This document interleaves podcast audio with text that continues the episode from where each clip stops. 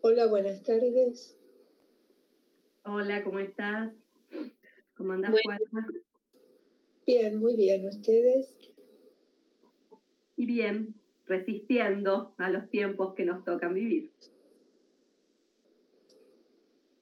Sí, hace un rato incluso se me había cortado el wifi, pero bueno, ah. lo pude. Qué suerte. lo pude. No sé, en cuál red estoy, no me pude fijar. Tengo dos redes en este momento en casa, porque a veces está trabajando mi marido y mi hijo y se nos cayó, a veces se nos cae por eso, justamente. Bueno, y ahora compré otra red, sigo poniendo plata, pero bueno, uno ahí tiene que garantizarlo a la clase. Así que si en algún momento pasa algo, este, no sea un problema y volvemos a entrar todos otra vez. Claro. ¿Sí? Sí. ¿Eh? Y yo cambiaré de red. Sí. Hola, alguien. A ver, acá voy a ver un poco lo que están contando. Hola, ¿cómo les va?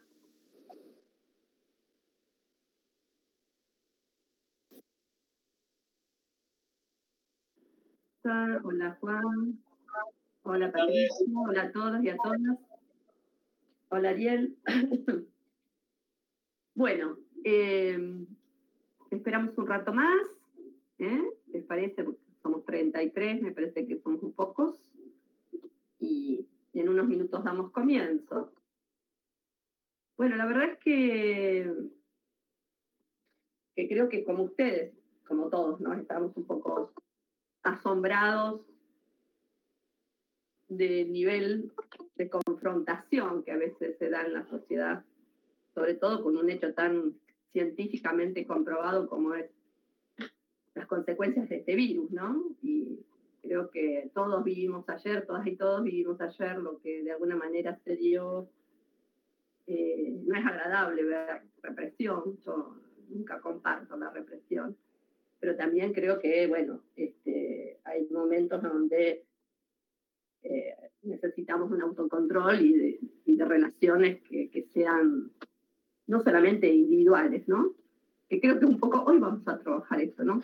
El peso del individualismo y el peso de lo colectivo en una sociedad. Y bueno, y cómo a veces se disuelven estas cuestiones que son siempre cuestiones complejas, ¿no? De analizar y de llevar adelante, pero en un momento tan crítico, más allá de lo que cada uno piense, que está en su derecho de pensar, pero digamos, un conocimiento legitimado, científico, como de alguna manera nos está presentando la comunidad médica a nivel mundial y a nivel local, perspectivas hegemónicas, eso no, lo dudo. Pero bueno, en una situación como la que estamos viviendo, me parece realmente muy difícil que haya un grupo de 300, 400 personas que se quieran adueñar de, de, algo que de alguna manera, en la medida en que lo, lo, sigan pensando, divulgando en el mundo de las ideas, está todo bien. Pero si hay una ley y todos estamos de acuerdo y que este, debemos estar 10 días, por lo menos, digamos, preservar la vida como valor fundamental, después esto aparece problemático, ¿no? No sé qué piensan, no sé qué sensaciones. A mí la verdad que me es una sensación amarga. No me gusta ver a la policía tiraneando a nadie. Eh, ese derecho me gusta preservarlo para todas y todos. Pero eh, también creo que hay algunas jugadas que también hay que verlas políticamente y que no son simplemente el delirio de un grupo. Seguramente muchos de los que fueron ahí van porque están muy mal, porque la situación es muy difícil y bueno, generan que mucha gente que está en esas condiciones adhiera, ¿no es cierto? Y no sé si todo el mundo va a un lugar por los mismos motivos. Esto también es importante para los historiadores, ¿no? A veces nosotros generalizamos y decimos, bueno, el grupo de los médicos por la verdad, llamados por la verdad, eran los convocantes. Pero quizás los motivos que cada uno puso a la hora de ir hasta allí eran distintos. Y bueno, y ese es nuestra, nuestro papel como historiadores, ¿eh? hacernos un conjunto de preguntas. ¿Cuántos fueron? ¿Por qué fueron? ¿Cómo se organizaron? ¿De qué manera? eh, cuáles eran los sentidos sobre los cuales se estaban trabajando, ¿eh? el papel del gobierno, el papel de los gobiernos, el papel de los medios de comunicación. Digo, cuántas cuestiones que uno debería revisar a la hora de tener algún diagnóstico de por qué estamos como estamos, ¿no? La pregunta, ¿por qué eh, mucha gente no, no quiere tomar conciencia? ¿no? O prefiere arriesgarse hasta su vida. Lo que pasa es que no solamente arriesga la de ellos, sino que la, arriesga la de los otros y las otras, y sobre todo la de los médicos, enfermeros y de toda la institución médica, ¿no? Este es el gran problema. No sé ustedes cómo lo están viendo, pero para mí es una situación realmente límite, ¿no? Límite. Que no es, eh, no es la excepción. Argentina no es la excepción lo que sucede en Rosario, sino que esto lo vimos también en sociedades llamadas desarrolladas, como en, Alemania, eh, también en, Italia, en España, ¿no? En España también se dio grupos que, bueno, que no reconocen eh, a, la pandemia como un hecho diferente, sino lo reconocen como una enfermedad como otras, y que, bueno, creen que el barbijo no sirve, pero bueno, hay toda una comunidad médica, hay todo un criterio de años de trabajo que están llevando adelante y que también, como el caso de los antivacunas. En mi casa muchas familias, claro, sí, esta, esta semana han sido terribles, Natalia. Te entiendo porque nosotros también, vecinos, vecinas, eh, padres de amigos de mi hijo, eh, me imagino que todos tenemos algún conocido, un cercano que, ha estado, está en esta situación o ha fallecido por esta situación. Claro, sí, no, es, realmente es un momento dramático. Por eso las clases también tienen que servir para, para contenernos, para poder charlar, para poder también sacarnos tantas broncas, tantas limitaciones que nos encontramos, porque claro, no, en mi caso en particular yo estoy dando clases desde este desde el lugar que es el dormitorio de mi hijo, que por suerte se puede vivir solo y entonces lo tengo para mí, entonces puedo cerrar la puerta y estar aquí. Si no, a lo mejor estaría en el medio del living, ¿no? Y toda la familia funcionando a esta hora. Bueno, digo, a todos nos está pasando cosas. No es, no es nada agradable trabajar bajo estas condiciones, eh, pero sí sé que son muy saludables para mí.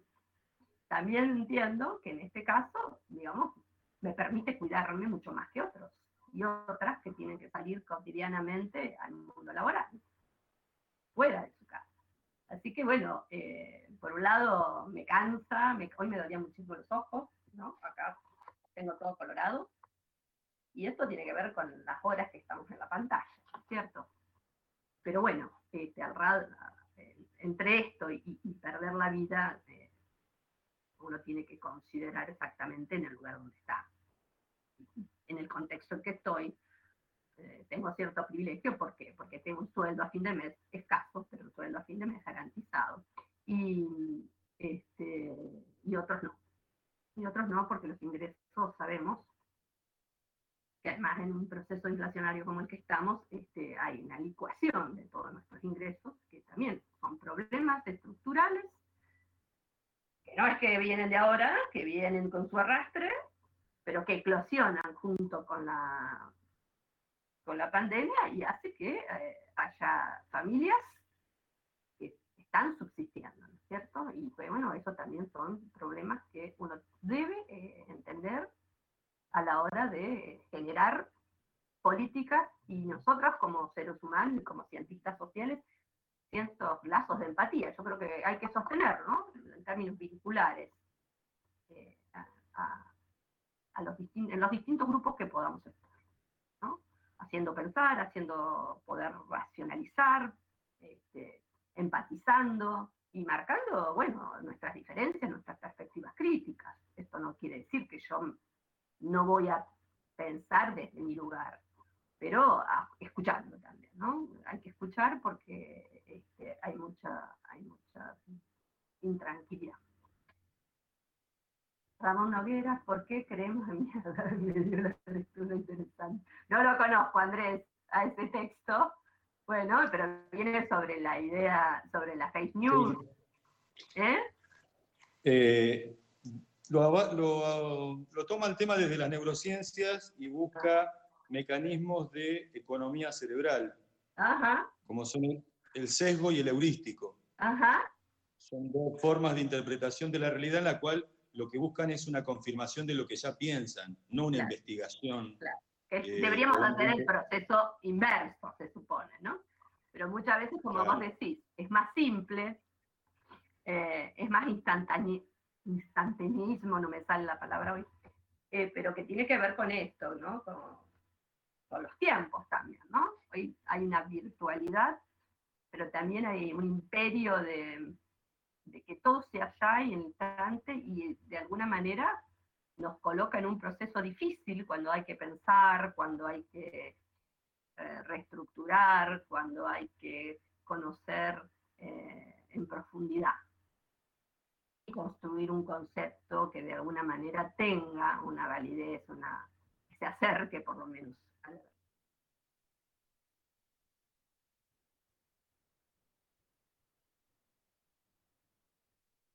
Claro, David, estoy de acuerdo, ¿no es cierto? Esta es la gran dificultad.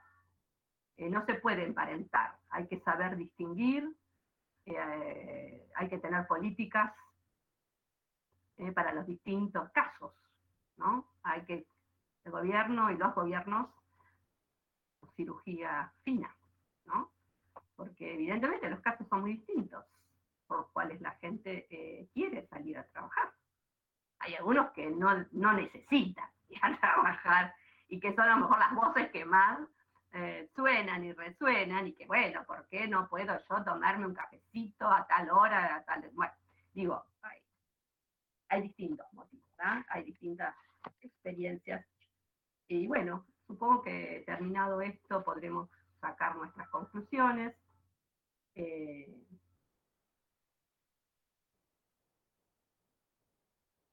seguro, seguro, también alguien lo vende. En eso tenés razón, Antonella. Pero por eso te digo que tiene que haber políticas activas, ¿no? Para los sectores que de alguna manera están sufriendo mucho más la pandemia que otros. Esto es así pero no hay duda que los sectores que más la están sufriendo son todos los que tengan que ver con la salud. Eso no hay duda. Salud, seguridad, de alguna manera, están allí todo el tiempo, de alguna manera, en la calle y en, las trincheras. ¿eh? Hoy estar dentro de un hospital o un sanatorio es estar en una trinchera diarias. Así que bueno, si no es la guerra, se le parece bastante. Sí, sin duda eso es lo prioritario porque es la salud. Ahora, vos caminás por el centro y hay galerías que tienen el 40% de los locales se aislan. Esa no es gente adinerada, es gente que tiene un negocio. que a lo mejor tiene un empleado además. Claro, claro, claro. Bueno, es lo que estoy diciendo exactamente. Es terrible. Sí, sí. Lo que pasa es que, bueno, ¿cómo construís eh, para que eh, este individuo, esta, este sector tan afectado, de alguna manera, el Estado debería cubrir estas necesidades.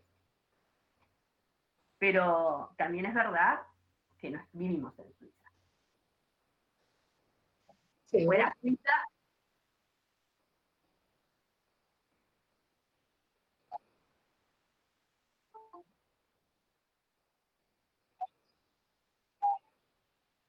Matías, pero este, este, este, es un momento excepcional. No es que no te dejan trabajar porque no quieren que vos ganes plata. A ver, yo, la libertad de trabajo es un, es un, justamente, es un derecho, ¿no es cierto? El derecho al trabajo, por supuesto, y está. Pero primero de todo está el derecho a la vida. Entonces, evidentemente, si a nosotros no nos convoca una perspectiva colectiva colectiva, ¿sí? Una perspectiva de comunidad. Cuando se están muriendo 700 y pico de personas por día, y si no los parás, pueden llegar a mil 2.000 o 3.000. Porque el caso de esto también tendríamos que analizarlo, porque según lo que vos decís que debería hacerse es lo que hizo Bolsonaro. Y gracias a eso tenemos la cepa que mutó, mutó, mutó, y que es la que nos está jorobando en este momento.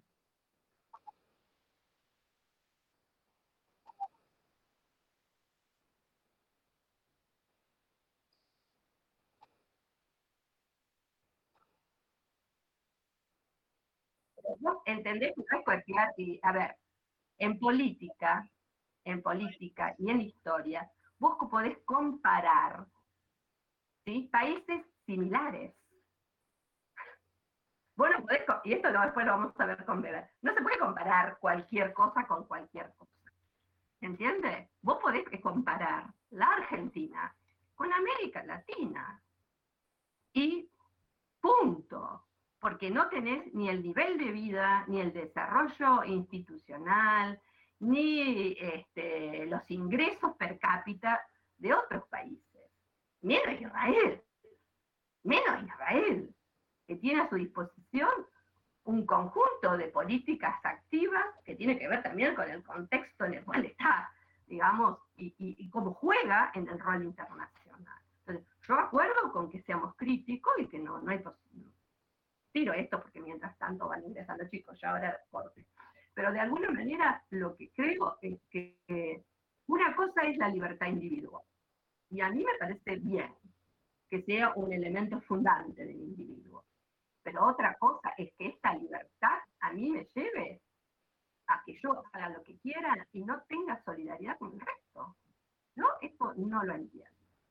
Eh, claro que Israel es una potencia económica, y sobre todo está protegida militarmente y no se creen vacunas porque le llegaron, primero de todo. Porque es mundial respecto al poder que cada país tiene. No, sin duda esta es una situación especial por la pandemia. Pero saquemos la pandemia, olvidémonos, anterior a la pandemia.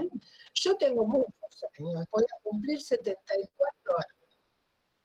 Desde que recuerdo eso yo no, escucho, no te escucho bien.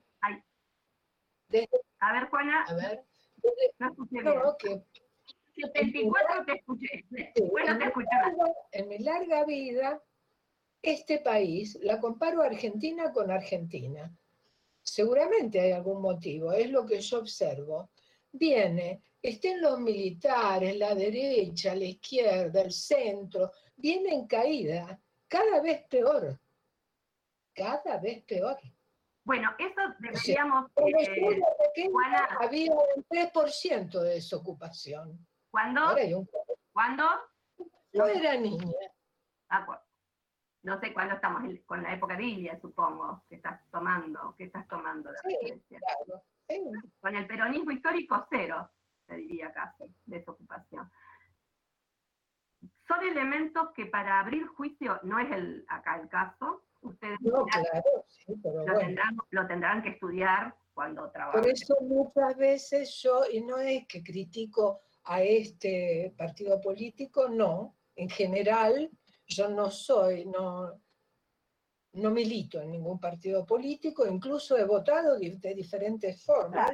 sí, seguramente, claro. Pero yo encuentro que todos los partidos políticos, e incluso los militares en este país, no han sabido administrar, no han sabido tomar las medidas, no han sabido eh, eh, hacerlo progresar al país. Que además encuentro con que son cuatro años y ellos están pensando en la reelección, ser elegido. A lo mejor yo soy de la Belle Époque y estoy pasada de moda, pero la carrera política no es como ser dueño de una empresa. Este, eh, no, ellos piensan, ellos piensan en ganar, no, no acuerdan, no, ven cuál es la mejor opinión, cuál es la mejor persona. No, porque están compitiendo como si fuera un partido de fútbol. Bueno, Juana, eh, está bien. A ver, bueno, vamos a empezar con el tema. Está buena la, la, la, el, las preguntas que te haces, y me parece bien que todos empecemos a pensar, yo no sé si abriría exclusivamente el problema estar los gobiernos. Creo que es mucho más complejo. bueno, una de las cosas que hago y que, bueno, por eso mismo no quiero no eh, cerrar esta discusión. En todo caso, digo, estamos poniéndola, la dejamos allí y la vamos a ir retomando cuando podamos procesar un poco más, terminando el cuatrimestre, y volvamos a situar a ver cuál, qué grado de complejidad podemos observar en una sociedad para que podamos distinguir y entender la complejidad en la construcción, la composición de una sociedad, más allá de quién gobierna. Que no digo que no es un dato, único dato, y a veces no es el dato más destacado para estudiar una sociedad. Entonces, eh, me parece bien que nos motoricemos, estamos todos muy necesitados de charlar y de hablar, por eso está bien, pero bueno, eh, no quiero generar respuestas simples, porque entonces sería contradictoria con lo que de alguna manera le venimos complejo, eh, que vaya de alguna manera rearmando y entienda las lógicas de funcionamiento de una sociedad, mucho más allá de que el partido político, el que gobierna, eh, digo, démonos unos plazos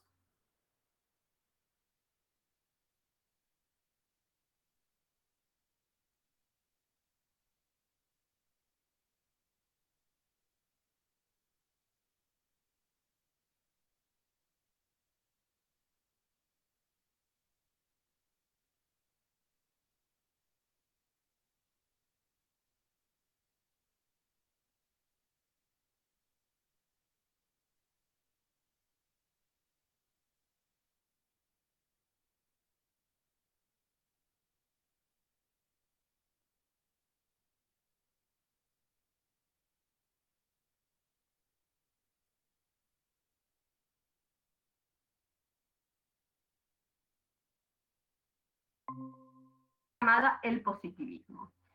Si ustedes pasaron por algún otro centro académico, docente o alguna formación, eh, supongo que eh, deben haber escuchado esta palabra, ¿no? No creo que sea nueva para muchos. ¿Qué es esto del positivismo? Eh, ¿Cómo se constituyó? ¿Cuáles son sus pilares? Eh, qué lo diferencian de otras tradiciones, eh, cuál es el aporte, y cuáles son las contradicciones o los límites que también eh, subyacen en esta tradición. La propia palabra positivismo cuando nace, en qué país, cómo lo podemos periodizar, son todas preguntas que, de alguna manera, cuando nosotros vamos a algún texto, deberíamos eh, precisar estas cuestiones. Ahora, ¿qué es esto? ¿Qué es el positivismo? ¿Cuándo se organizó? ¿Cuáles son las ideas fuertes, las ideas fundantes que están presentes en esta perspectiva? Eh, ¿Qué relación tiene el positivismo con la historia? Y específicamente con las ciencias sociales y también cómo el relato positivista va a estar cargada, va a estar unida a un conjunto de conceptos operativos que de alguna manera sería interesante que ustedes pudieran reconocerlos cuando haya un escrito bajo la lógica del positivismo, que ustedes, pasada la clase de hoy, pudieran distinguir y separar y entender cuando hay rasgos positivistas, cuando tiene una dimensión positivista, un escrito. En este sentido, los dos textos están hablando desde la sociología, no hacen referencia a la historia. Pero bueno, la sociología es parte de las ciencias sociales y en este sentido también eh, esta perspectiva irrigó fuertemente el sistema de educación en la Argentina, digamos, fue vertebradora del, sistema educativo en la Argentina desde fines del siglo XIX y yo le diría que casi buena parte de todo el siglo XX, ¿eh? Eh, cuyos principios, cuyas formas, cuyas normas, eh, de alguna manera estuvieron muy presentes. Y, de este sentido, por eso nos parece importante reconocer sus características. Em, nosotros trabajamos dos textos, uno de Michael Lowy o Michelle Lowy, eh, y el otro de Portantier. Lowy o Lowy eh, nació en Brasil, pero bueno, tenía un origen eh, judío, su familia, creo que su familia vino desde Viena, después por mucho tiempo él se trasladó, después que se recibió en Brasil, eh, se trasladó a París y desde allí armó una importante carrera académica y política. ¿eh? Michel yo lo conocí 1997, tuve la suerte de llevarlo a mi auto. Este, bueno, intelectual de, alto nivel académico, eh, marxista, eh, de formación marxista él se considera antiortodoxo, o sea, muy crítico de la tradición soviética, eh, más bien pensando como un marxismo historicista, muy pegado y muy eh, desde la filosofía pensar la historia, hace un cruce constante. Ha trabajado importantes pensadores del siglo XX, de tradiciones críticas siempre, desde el Che Guevara hasta pensadores sobre todo de origen judío, de centro, de Europa Central, ¿no? Esos son tesis de trabajo, por mucho tiempo. Y en los últimos años, yo diría que desde el 2000 en adelante, eh, se desplazó de pensar la lucha de clase, y su centro de análisis tiene que ver con, el, con la ecología lo que él llamaría un ecomarxismo, un ecosocialismo, de alguna manera conjuntamente con otros autores. Es un texto antiguo.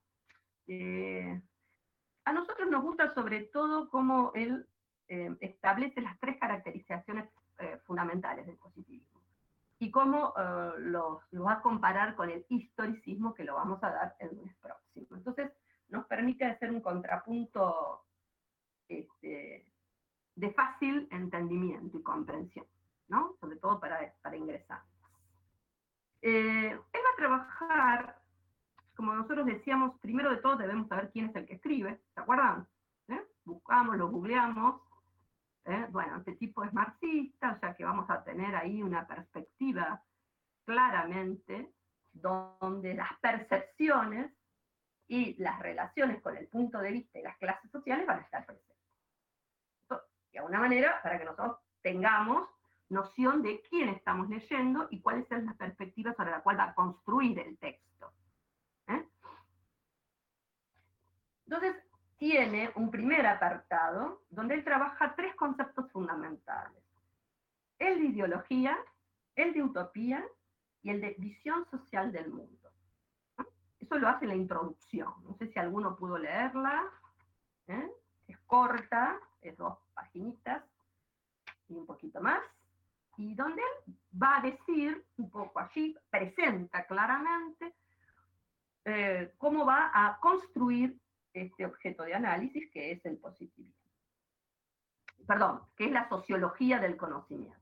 Así se llama el texto, que es la sociología del conocimiento. Acá ya no está presentando un punto de vista. Cuando ya le llama sociología del conocimiento, ya allí nos está presentando su perspectiva de análisis. El conocimiento para él no es la suma, entonces, ni la historia de formas de pensar, sino que lo llama sociología del conocimiento. Va a entenderlo enraizado con la sociedad que le da origen, en relación a la sociedad que le da origen. No separado, el conocimiento como el campo de las ideas, la sociedad como dos espacios diferentes, sino absolutamente ligados, coaligados. No hay conocimiento que no haga referencia explícita a una sociedad específica. Esta correlación entre conocimiento y sociedad, para él, es una hipótesis fundante, no la separa, ¿eh? sino que trata de descubrir justamente la complejidad de estas dos relaciones. Y es así entonces que avanza cuando habla de ideología, bueno, demarca un poco el concepto de cómo inicialmente eh, era pensado como conjunto de ideas, ¿eh? Eh, cómo de alguna manera después directamente lo toma Marx, y Marx lo designa inicialmente como una falsa conciencia. no es un término, es un término negativo para Marx, es un concepto peyorativo porque de alguna manera se planta desde el lado de la ciencia. Y entonces la ideología sería aquellas visiones del mundo, aquellas perspectivas, eh, que son de alguna manera puntos de vista especulativos y lo llama falsa conciencia. La ideología es lo que de alguna manera es el halo que no te deja ver y entender la realidad tal cual es. ¿eh? De alguna manera es em, lo que disfraza tu mirada. ¿eh? La ideología para Marx es la ideología dominante.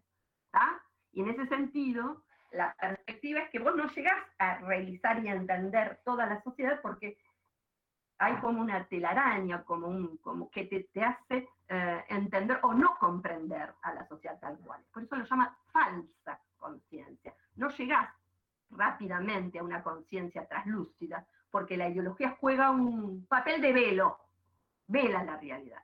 ¿está? O sea, vos la ves, pero modificada. Esto es lo que de alguna manera utiliza Marx como concepto operativo. En cambio, Lenin ya modifica esta idea, ya avanzado el siglo XX, y eh, él lo toma en cambio como que es un conjunto, una concepción del mundo, eh, y que entonces él habla de formas ideológicas, de ideología, pero también puede haber una ideología conservadora y una ideología revolucionaria para él. aquí lo que va a haber enfrentamientos de ideologías. es totalmente distinta la idea de Marx, ¿no?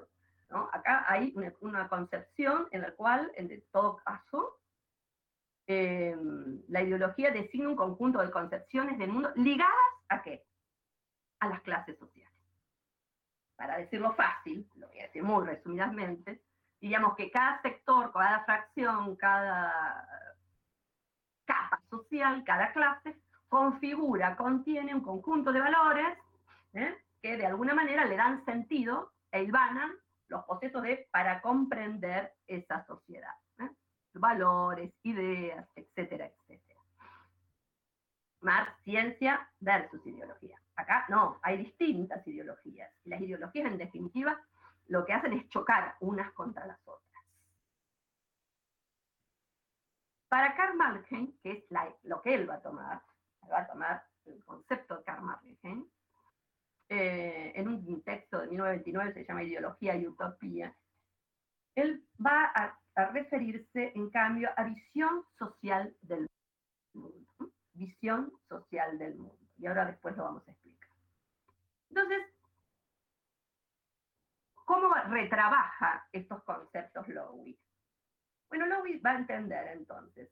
Él sí hace una diferenciación. Para él, visión social del mundo implica justamente el conjunto de valores, las perspectivas que se van estructurando en una sociedad, contienen y que dan referencia a una densidad social. O sea, que tienen una referencia social. ¿no? Vos tenés una perspectiva, pero tiene que ver con tus modos de pensar, según tu clase, según tu edad, según tu género, según tu cultura. Es todo esto te da una referencia y por lo tanto hay una visión, él llama social del mundo, porque está justamente tu posicionamiento social también en juego a la hora de percibir cómo es el mundo, cuáles son las categorías fundantes, etcétera, etcétera que va a usar este, el autor va a diferenciar. Cuando él hable de ideología, un poco de.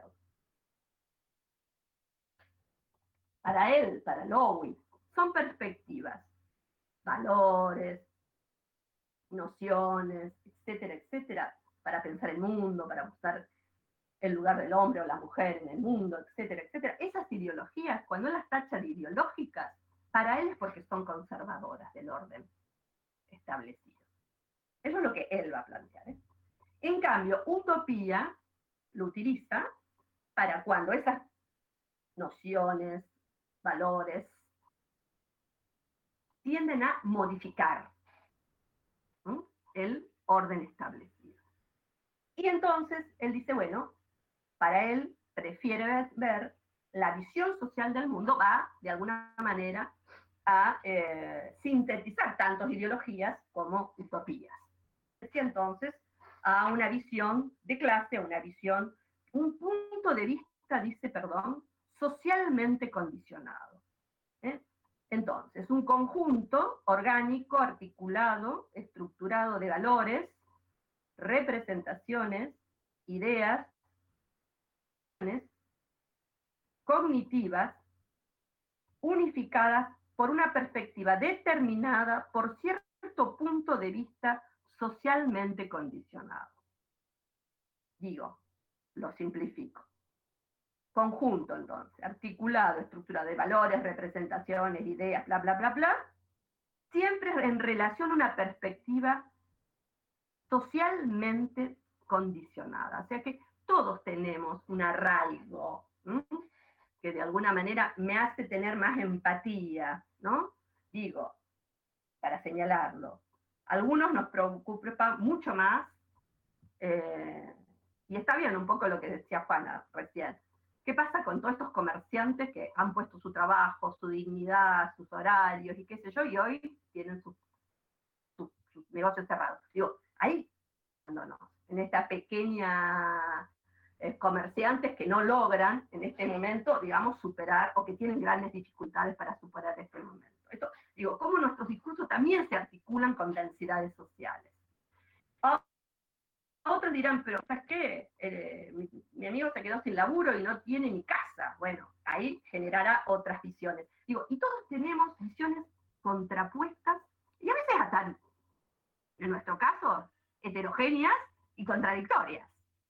Porque no es que tenemos una dimensión total y que nos aferramos a, una única visión, ¿no? Digo, esto es lo que de alguna manera también tenemos que ir retrabajando para que nosotros mismos nos vayamos revisando ¿Cuál es nuestra visión social del mundo? ¿Cómo, estamos permeados por elementos que tienen que ver entonces con que con tipo de representaciones que son específicas, por, con ideas, con orientaciones que de alguna manera guían nuestros diagnósticos, están, conviven en nuestros diagnósticos. ¿sí? ¿Cuál es el problema de la Argentina? Entonces yo me frené un poco, porque digo, bueno, vamos a ir desarrollando, porque si no, nace esto. Lo que primero nace es la ideología. Cuando vos, de alguna manera, no pensás y articulás la respuesta inmediatamente, generalmente es una respuesta fuertemente ideológica. Aunque digamos, no, yo soy neutral. ¿Sí? Pero de alguna manera, justamente es lo que eh, uno concibe, lo que concibe sin. Eh, o dice, sin poder em, pasarlo por el tamiz de la razón. Inmediatamente te nace, ¿no? Bueno, esas son justamente las orientaciones ideológicas en el cual todos estamos atravesados. Y digo y vuelvo y repito, no necesariamente por una ideología maciza en la cual todos eh, firmemente pensamos y sin contradicciones. ¿eh? La ideología es como que tiene retazos de distintos discursos y solo vamos a rearmando lo que sería nuestra forma de pensar, nuestra forma de comprender e interpretar el mundo. Les digo lo que dice Pierre que a mí siempre me gusta y que ahora veo si lo encuentro. Sí. Eh,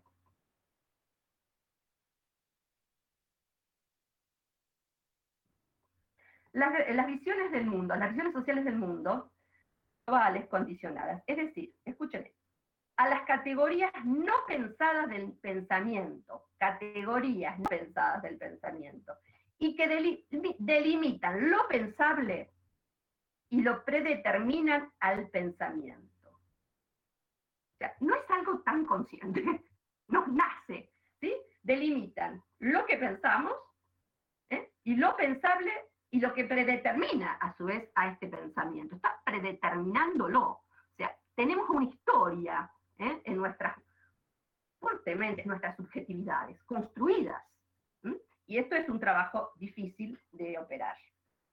Se trata acá de, de alguna manera, iremos reconstruyendo cuáles son nuestras miradas.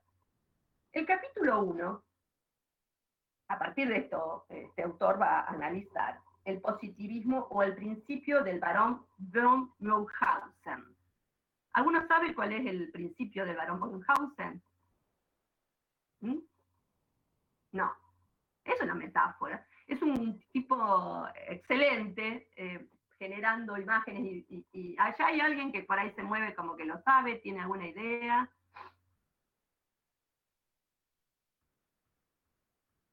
Bueno, Antonella... Eh, el, que se, el que se salva agarrándose de los pelos solo. Sí. Eso claro. Eso es perfecto. Bueno, se cae con su caballo, qué sé yo, y, y, y bueno, ¿cómo se salva? ¿Cómo se salva? ¿Eh? Sale él solo tirándose ¿eh? de los cabellos. Es una metáfora. ¿Qué querrá decir? ¿Eh? Sí, David. Digo, escapa de las arenas movedizas tirándose a sí mismo del pelo. Exactamente. O sea, levantándose a sí mismo. Bueno, eso es un poco lo que él discute entonces. ¿Es posible que el intelectual, quiere decir esto, pueda autocontrolarse? ¿Puede controlar sus prejuicios? ¿Puede salir del fango de los valores, de los juicios, de los prejuicios, de los temores, de sus perspectivas, imponiéndose límites a sí mismo, es un poco esta la que, lo que está preguntando. ¿Eh? Esto es de alguna manera lo que presenta como problemático, por eso está el título, ¿no? Digo, a ver, ¿es factible el autocontrol en términos científicos? ¿Cómo se llega entonces a un tipo de conocimiento que sea objetivo. ¿Es factible la objetividad en las ciencias sociales? Es la gran pregunta que el autor nos pone a considerar. ¿eh? ¿Es factible? ¿De qué manera, de alguna manera, se habilita un tipo de conocimiento? Ahora, así. Se habilita un tipo de conocimiento que, eh, de alguna manera, eh, ponga sobre las bases distintas perspectivas de análisis. ¿Y cómo se resuelve entonces? El problema del conocimiento en las ciencias sociales, ¿no? Como de alguna manera eh, nos tira este problema. El segundo texto es, el de Juan Carlos Portantiero. Creo que uno de los pensadores más importantes que ha tenido en nuestro país y cuya producción la podemos encontrar desde la segunda mitad del siglo XX hasta 2007 más o menos que, falleció. Eh, cuando hablamos de Juan Carlos Portantino, siempre hay que ubicarlo en tiempo y espacio. Si hay alguien que hay que ubicar en tiempo y espacio, es la producción de este intelectual, porque va pasando por distintas facetas. ¿eh? Así como en algún momento fue miembro del Partido Comunista, del cual es expulsado junto con un grupo de jóvenes, eh, después forma parte de un grupo editorial crítico, ¿eh? marxista en aquellos años, en Córdoba, con la revista Pasado y Presente, una revista que fue muy importante, eh, contra, junto con Pancho Aricó y otros tantos intelectuales de época, que en algún momento está a favor de las guerrillas tipo guevaristas, que en otro momento, en cambio, va a defender la lucha de los, del movimiento de los trabajadores, el etcétera, etcétera, que en otro momento, en cambio, va a estar más relacionado con perspectivas de la...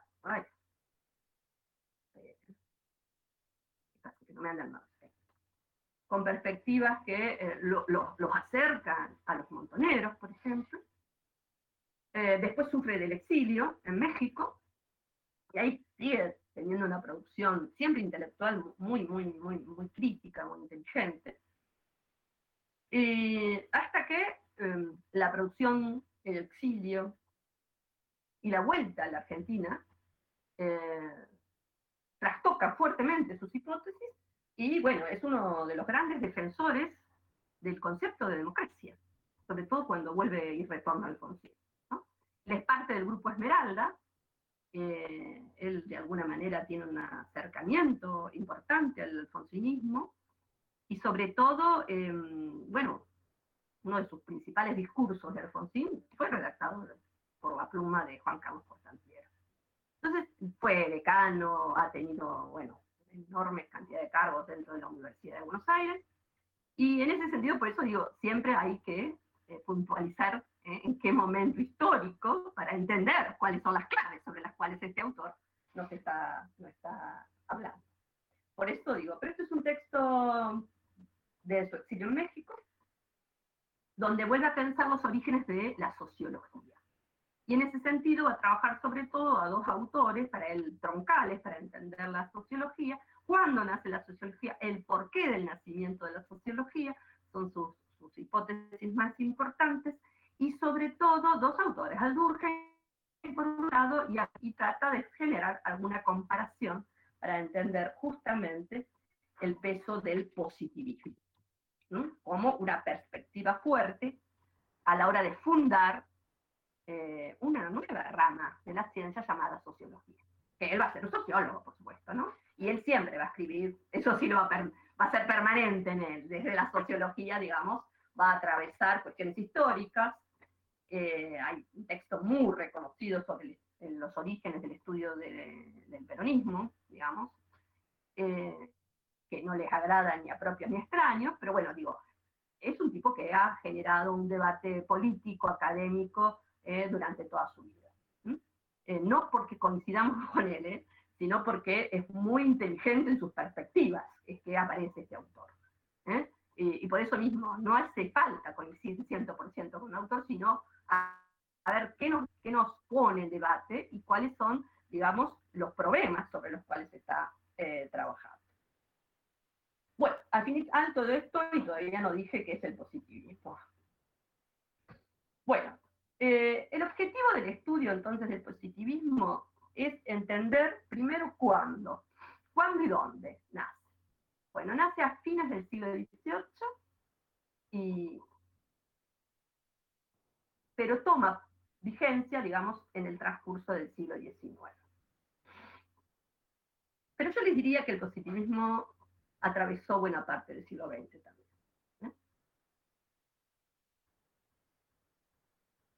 Eh, ¿Qué es lo que toma como, como fundamental Lowy? Y también creo que Portantier, es la voluntad de conocimiento. El positivismo pone fehacientemente y cree fehacientemente en el poder de descubrir las leyes fundamentales de la sociedad a través del conocimiento científico.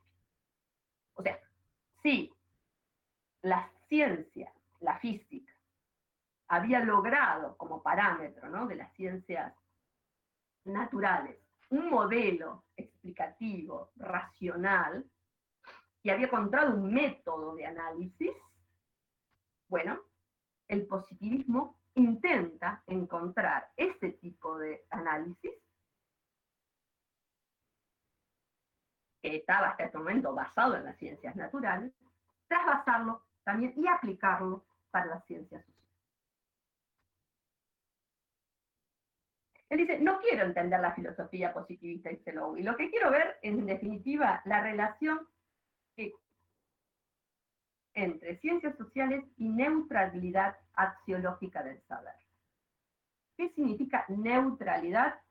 Ser neutro, ni A ni B mantenerte neutral. Axiológicos son valores. ¿eh?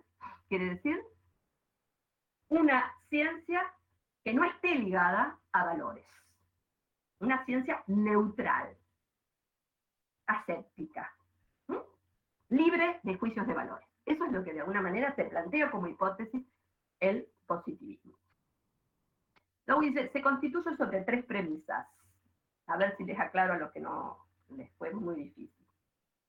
Primero, la sociedad se rige por leyes naturales, dice el autor.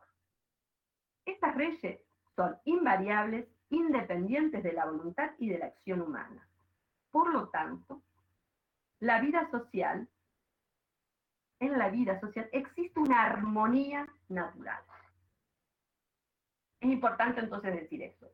Para él, no solamente la naturaleza se rige por leyes naturales, sino que la propia sociedad también se rige por leyes naturales. Habrá que estudiarlas. Habrá que ponerse a comprender cuáles son esas leyes naturales, dice justamente el positivismo. Y esas leyes tienen que ser invariables, son para todos los casos. No dependen de la voluntad humana, porque lo que yo hago es reconstruir hechos, ni tampoco de las acciones humanas. Esa vida social tiende a la armonía social. Es decir, ¿por qué? Porque hay una armonía natural. Es la naturaleza. El segundo principio, más aún, asocia a la sociedad epistemológicamente. ¿Saben lo que quiere decir la palabra epistemología? Episteme, conocimiento. Conocimiento del conocimiento. ¿Eh? Es la ciencia que estudia los modos de construir conocimiento. Entonces, los modos de organizar, de legitimar, ¿eh? de comprender en cada momento histórico. Es la historia de la ciencia, de alguna manera, el conocimiento sobre la ciencia. ¿eh? Por eso se llama epistemología. La sociedad, entonces, para el autor, es epistemológicamente asimilable con la naturaleza. Por lo tanto, puede ser estudiada por sus mismos métodos, procedimientos científicos. Claro, sociedad y naturaleza se rigen por las mismas reglas, por las mismas leyes.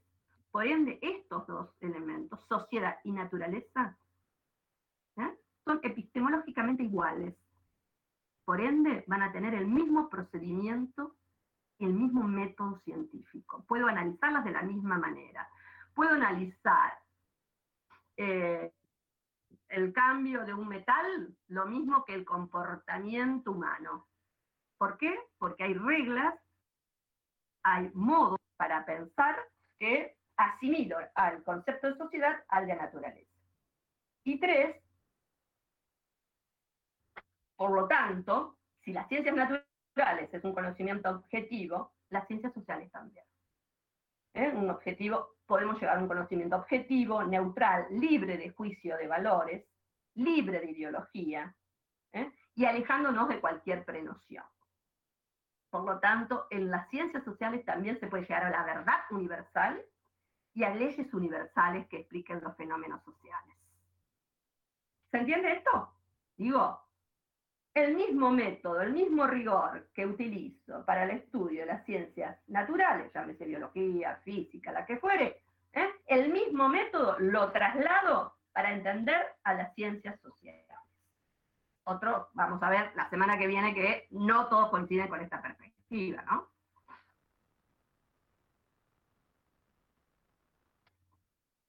Entonces, ¿cómo se construye un conocimiento libre de todo condicionamiento social? Separando fuertemente lo que es el conocimiento de lo que es las ideologías, ¿verdad? El autor dice, primer punto, va a llamar la utopía positivista. Y va a tomar primeramente a Nicolás Condorcet. ¿Quién fue Condorcet? A lo mejor algunos lo conocen, ¿eh? de cuando estudiaban la Revolución Francesa. Es un filósofo, matemático, cientista, político, un, un, intelectual típico del siglo XVIII. Fíjense la cantidad de, eh, de conocimientos, lo amplio de sus perspectivas, filósofo, matemático, cientista, político, ¿no? Y es un hombre que forma parte de la Revolución Francesa. ¿eh? eh este, y que en definitiva representa a la voz del tercer estado, de esta burguesía en ascenso, y al pueblo en general, que va peleando contra el viejo antiguo régimen. Está cercano a los girondinos, termina sus vidas en, la cárcel, ¿eh? y se suicida, digo, en, en la época más dura de la revolución. Él decía, es factible el conocimiento, es factible conocer a la sociedad. Es factible. Lo que tenemos que es trasladar los mismos métodos. Dice, vamos con la precisión del cálculo y el método de las ciencias naturales. Fíjense que acá hay una idea cuantitativa, ¿no? Es muy fuerte para explicar los fenómenos sociales. Debemos también poder generar elementos de medición cuantitativa que impliquen modelos de conocimiento y que no incorporen a la subjetividad. Por lo tanto, él lo llama una matemática social, es lo que necesitamos, ajena a intereses y pasiones. ¿eh? Por lo tanto, ¿por qué se plantea esto el autor? ¿Contra quién se está planteando? Un nuevo despertar, para explicar qué. Y bueno, evidentemente, él lo que quiere es una nueva ciencia social que le ponga freno a quiénes. Todo lo que venía haciendo el oscurantismo clerical, todo lo que tenía que ver con la teología, todo lo que tenía que ver con la argumentación bajo las autoridades, los criterios de autoridad, los axiomas a priori, digamos, esos dogmas que habían impregnado de alguna manera, de lo de haber visto con las rupturas, sobre todo en las clases de Marisa, ¿eh? esos dogmas que venían desde el feudalismo, desde la iglesia medieval. A eso lo quería eh, modificar y reemplazar por una racionalidad precisa y una racionalidad experimental. Es decir, no la naturaleza va a ser explicada y las cuestiones sociales por la observación, la experimentación y del objeto de análisis, no por una visión trascendental. ¿eh? Acá no hay Dios que nos explique la realidad social, ¿eh? sino que la realidad social debe ser entendida por sí misma, ¿eh? por justamente con un método científico que nos aleje de los prejuicios. O sea que esta visión de ciencia que está de alguna manera levantando Condorcet es para frenar al antiguo régimen. ¿Mm? Saliendo allí, en el proceso de la Revolución Francesa, ¿eh? lo que necesita estos sectores burgueses en ascenso es de alguna manera generar nuevas herramientas de conocimiento científicos que difieran absolutamente de los viejos modelos de análisis que venían de la Edad Media. El silogismo, la tautología, los criterios de verdad relacionados con los criterios de autoridad, la Biblia como el, gran criterio de autoridad, eh, o Aristóteles, digamos. Esas fuentes que de alguna manera los criterios de verdad absoluta, de alguna son reemplazadas ahora por una racionalidad y un proceso de experimentación de la realidad. Y él lo llama matemática social. Eh, otros autores, de alguna manera, van a seguir con esta línea de Condorcet y eh, llegamos a Saint-Simon, que es un tipo muy interesante, porque es el primero que comienza a, de alguna manera, a proponer una ciencia positiva. ya aparece el término allí. Esta ciencia positiva que tenga que ver también con la idea de una física social, dice Saint-Simon. ¿eh? Otro pues, también.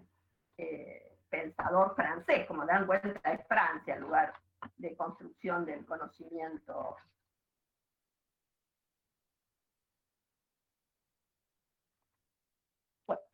¿qué dice Saint-Simon entonces? Bueno, es importante generar entonces una física social, un conocimiento objetivo, muy de la mano con lo que venía diciendo Condorcet, la importancia del proceso de conocimiento, de experimentación, de encontrar leyes explicativas. Lo social puede ser explicado, son como hechos, y los hechos pueden ser explicados de una manera objetiva. En este sentido, dice, la mirada es distinta, la mirada de Saint-Simon de alguna manera también viene a, quiere destruir ese viejo, antiguo régimen, sobre todo porque piensa desde una perspectiva desde los productores. Está muy ligada acá su visión desde la producción. Entonces, eh, sería, la visión de Saint-Simon serían productores versus parásitos. ¿eh? Esas son un poco eh, las líneas generales sobre las cuales él va a argumentar sobre los procesos de acercamiento al conocimiento científico. ¿Por qué? Porque, bueno, esos parásitos, ¿quién eran? Y bueno, eran la curia, los señores feudales, la nobleza, todos aquellos que vivían sin producir y quiénes eran los nuevos sectores que de alguna manera él considera activos como un proceso que van definiendo los nuevos procesos de, cambio social. Y bueno, las clases productoras tienen mucho más que ver con los empresarios, capitalistas, hoy diríamos, pero también con los trabajadores. Por eso, de alguna manera, después tiene una segunda etapa Saint Simon, donde se lo reconoce como uno de los eh, pensadores más importantes del socialismo utópico. Porque también en un segundo momento, de alguna manera, comienza a pensar en un donde los trabajadores tengan eh, y gocen plenamente de derechos. Esto, de alguna manera, lo va poniendo como una perspectiva van, de alguna manera, construyendo. Eh, entonces, visiones, pero todavía son críticas.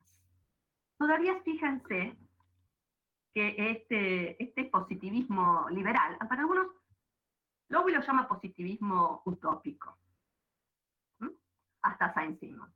¿Por qué? Porque en definitiva están criticando el viejo modelo de sociedad.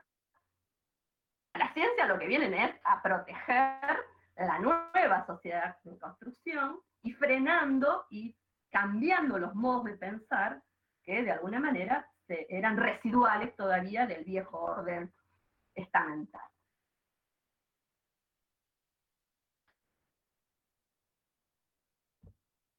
Recién con Conte, con Augusto Conte, 1790. Sí. Perdón que interrumpa, pero justo antes de que sigamos y pasemos al otro eh, Autor. pensador, eh, no, no termino de entender cuál es la lógica, o sea, me resulta más difícil entender la lógica de, eh, ¿cómo se llama? De Condorcet y de Saint-Simon que la de Comte. La de Comte le sigo el hilo y lo comprendo, pero, tipo, no cómo mm, surge, digamos, la idea de eh, fisiología social, o sea, es como que están en contra de un sistema eh, totalitarista.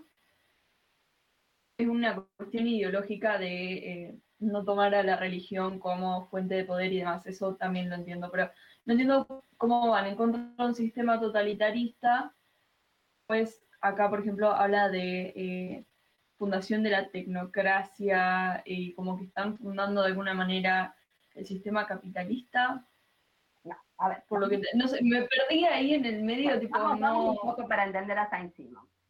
1760-1825, eh, finales del siglo XVIII, principios del siglo XIX. Digo, es importante la fecha porque tiene que ver con los acontecimientos que están pasando en Europa y para eso te te va a servir. Cuando Saint-Simon dice, para llegar a un conocimiento objetivo, porque él dice, vamos a generar un conocimiento objetivo, ¿sí? vamos a utilizar el mismo método que las ciencias naturales. ¿Sí? Esto va. Entonces, él va a acuñar un concepto. La, ¿Qué es la sociedad? Igual cuerpo social. La idea de cuerpo social. ¿Está? Comienza a hablar que entonces, si vos podés entender y ver a la sociedad como un cuerpo con distintos órganos, vos podrás estudiarla en toda su magnitud. Entonces, los rasgos que vos tomes, el estudio que vos realices, va a ser para él un estudio objetivo. Va a llegar a la verdad. Y la verdad la llegás porque observas, experimentas sobre la naturaleza, o en este caso sobre la sociedad, pensada como cuerpo. No ya con las ideas de Dios, con el criterio de verdad de Aristóteles. ¿Mm? Es un tipo de conocimiento empírico. ¿No entendés esto? que se basa justamente en analizar cuestiones específicas. Así como podemos estudiar.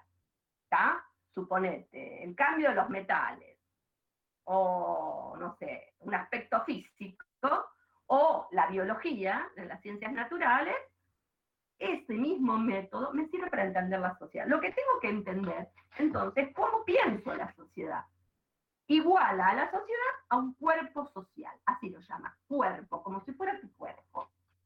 Y vos vas a ir mirando cada parte de tu cuerpo para analizar ese conjunto. Como quiere analizar el conjunto, lo llama fisiología social. Porque esto es el conjunto, una mirada de conjunto, y en donde cada parte de ese cuerpo tiene también que un ritmo, una forma de moverse, una forma de expresarse. Por eso, para entenderlo en su totalidad, habla de fisiología social.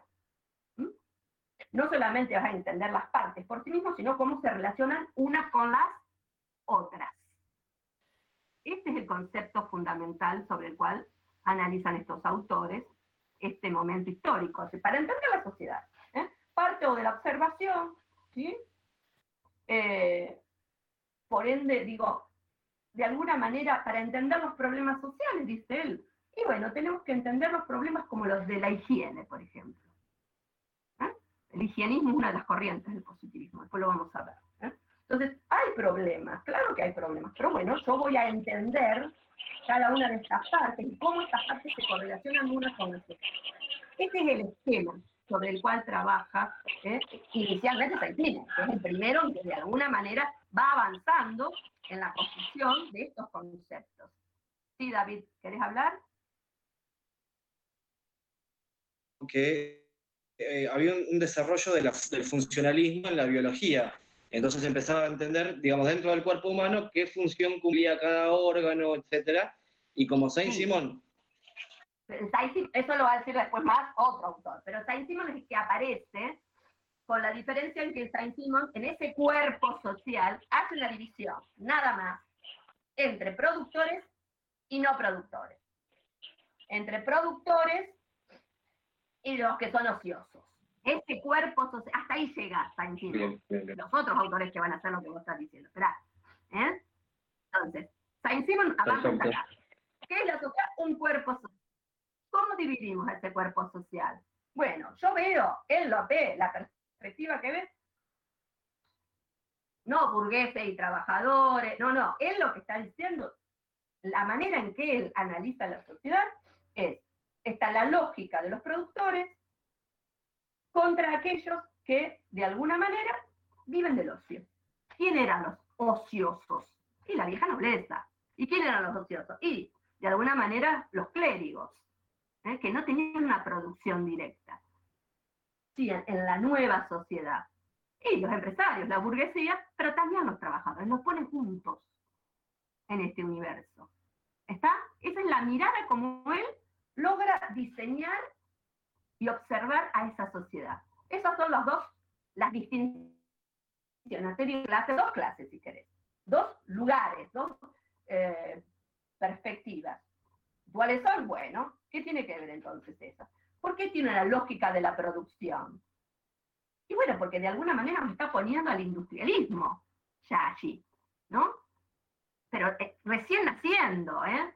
Cuando habla de producción habla más que de propietarios del campo, porque Saint Simon tiene una visión que de alguna manera estaría pensando en la necesidad de ese pequeño propietario rural que de alguna manera está justamente generando estos cambios hacia la nueva sociedad. En una segunda etapa, les dije ya él, aquí se pone más del lado de los trabajadores al final de, su vida, y es cuando, bueno, dicen, es reconocido y pasa la historia como eh, uno de los fundadores del socialismo utópico. Ahí deja de lado y divide el concepto de productores y de alguna manera estima a los trabajadores como aquellos que más hay que defender ¿eh? en este movimiento para que haya equidad social, no está pensando en otra cosa, ¿no? Una sociedad estable, equidad social, etcétera, etcétera. Ahí está, profe, ahí ya, lo entendí, ¿no? Eso era justo lo que me faltaba, tipo, la conexión, la, diferencia entre lo que decía y después el camino que toma, que es bastante mucho más eh, totalmente opuesto al que se presentaba como el inicio del positivismo. Digo, ¿cómo ¿Qué pasó en el medio? Ya, ya lo entendí, gracias. Porque en todos los casos, chicos y chicas, lo que están buscando es qué, qué lugar ocupa la ciencia acá. Imagínense, es el lugar de la cohesión social. La ciencia va a argumentar, va a generar los argumentos que generen el orden, la cohesión social, la integración social. ¿Ah? Digo, Imagínense, y un poco lo, ya me adelanto con el otro texto, hubo distintas rupturas construyendo el campo de análisis de las llamadas ciencias sociales. El texto de Portantino dice, bueno, la primera ruptura de alguna manera viene desde la perspectiva política. ¿no?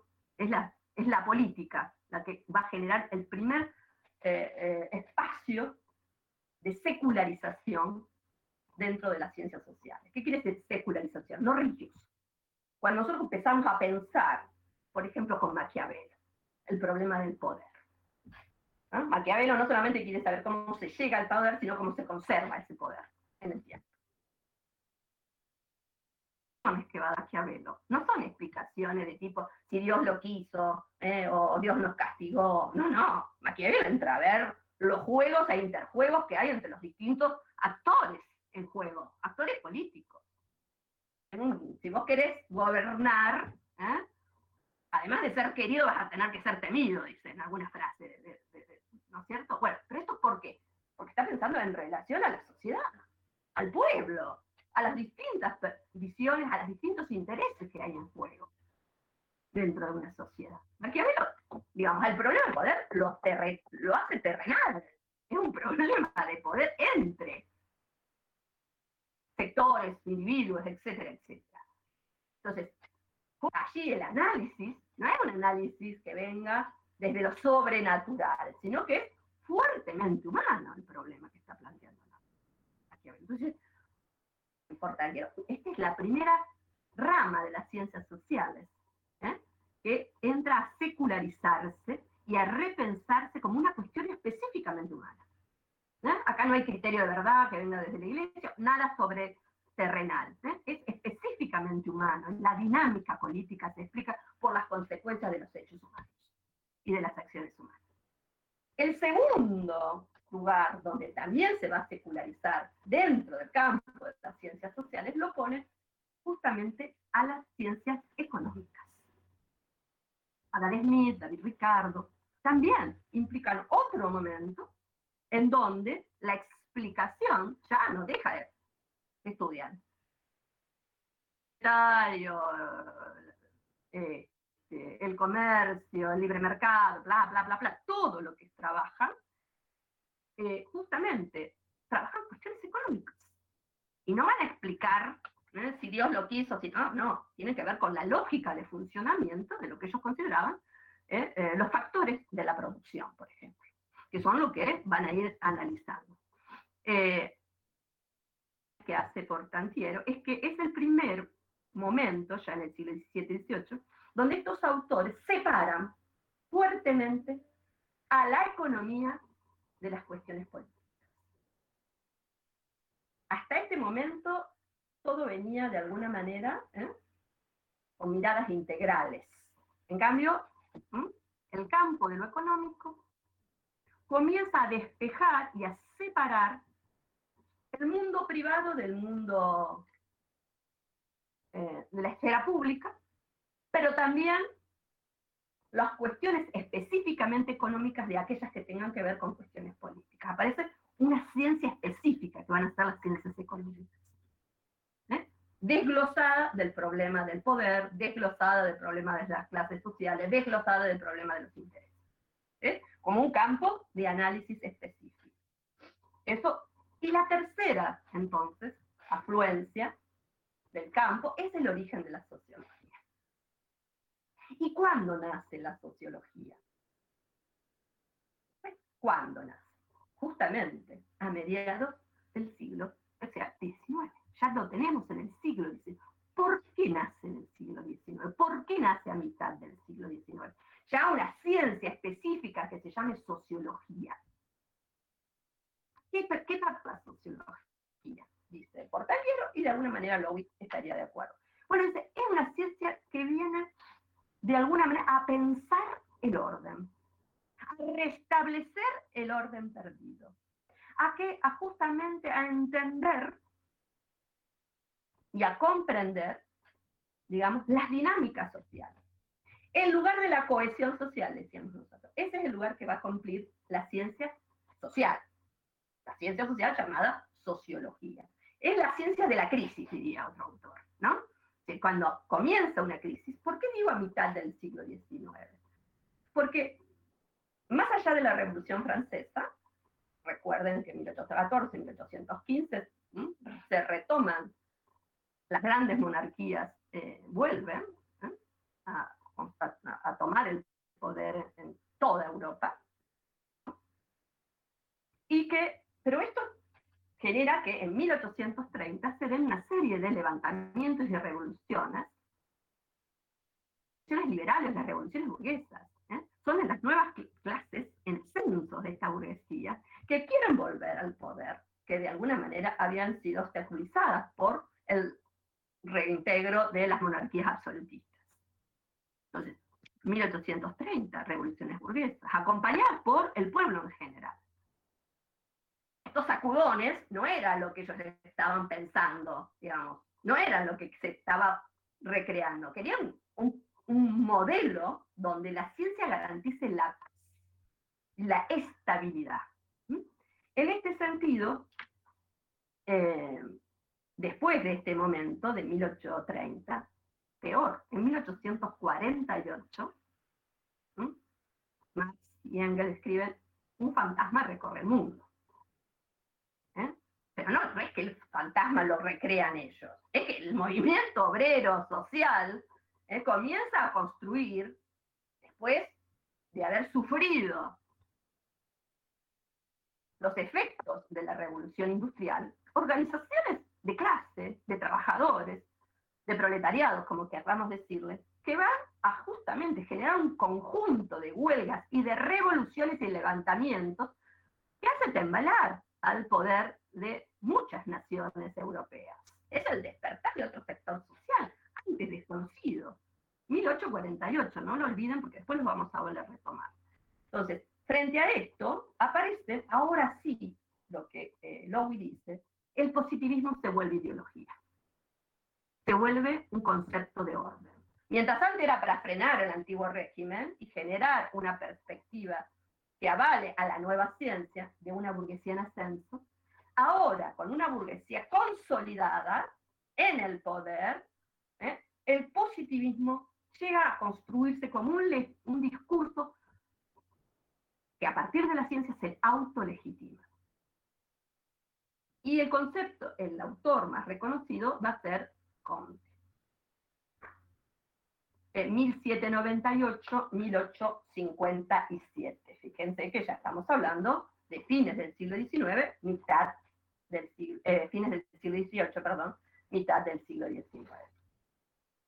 Bueno, Comte es muy interesante porque él cree que en la objetividad de la ciencia, nosotros esto lo tenemos que poner en todos los autores, eh, generando una perspectiva donde nosotros tenemos que eh, iniciar el conocimiento a partir de la observación de los hechos. Y en este sentido, eh, iremos analizando hechos que pueden explicar la evolución de la sociedad y el progreso. en este sentido, cuando analizo los hechos, diría lo mismo que, decíamos previamente, son hechos objetivos, que yo debo ir anotando y que por ende eh, la subjetividad humana no debería, de alguna manera, estar involucrada en esta observación. Eh, el concepto es justamente entonces, de generar un método ahora para cada ciencia hay una idea de ciencia donde, no sé si alguna vez vieron el árbol de la ciencia, ese concepto de árbol de la ciencia, que hay ciencias madres que son las raíces y otras que son el tronco y otras que son eh, los, las, eh, justamente eh, las distintas esta, este, de esta metáfora. Y bueno, en esta evolución de las ciencias, ahora hay como, cada ciencia tiene su propio método. Alguna vez alguien me dijo, para tener una referencia de lo que implica el positivismo, ¿vieron esos eh, anticuarios donde se guardan cosas y tienen cajoncitos? Y en cada cajoncito vos ¿eh? esos anaqueles múltiples, donde en cada cajón va algo específico y determinado. Bueno, esa es la perspectiva de ciencia que tiene el positivismo. Cada ciencia tiene un objeto determinado, recortado, y un método específico analítico. Y si vos seguís el método analítico específico, vas a llegar justamente a un proceso de conocimiento objetivo. Entonces, ¿cómo piensa la sociedad? Como un organismo. ¿eh? un organismo en donde cada parte de ese cuerpo va a cumplir funciones específicas. Y cada organismo, cada parte del organismo, cumple funciones que naturalmente están prescritas. Por lo tanto, no se pueden modificar. Que son conformes a la naturaleza. Entonces, habrá individuos que por sus funciones, su capacidad, serán parte de la cabeza, o sea, del mando. Habrá otros que tendrán que cumplir la función del corazón, sobre la cual sin uno u otro no podrías vivir. Y otros, en cambio, serán manos y otros serán los pies de una sociedad. Entonces, de alguna manera, este esquema corpóreo que asimila a la sociedad, para estos autores, es una forma de pensar que no se puede, es invariable, porque esto no es algo buscado, es por la naturaleza. Cuando corresponden sociedad con naturaleza, significa que están atravesados por leyes invariables y que la voluntad humana no puede modificarla.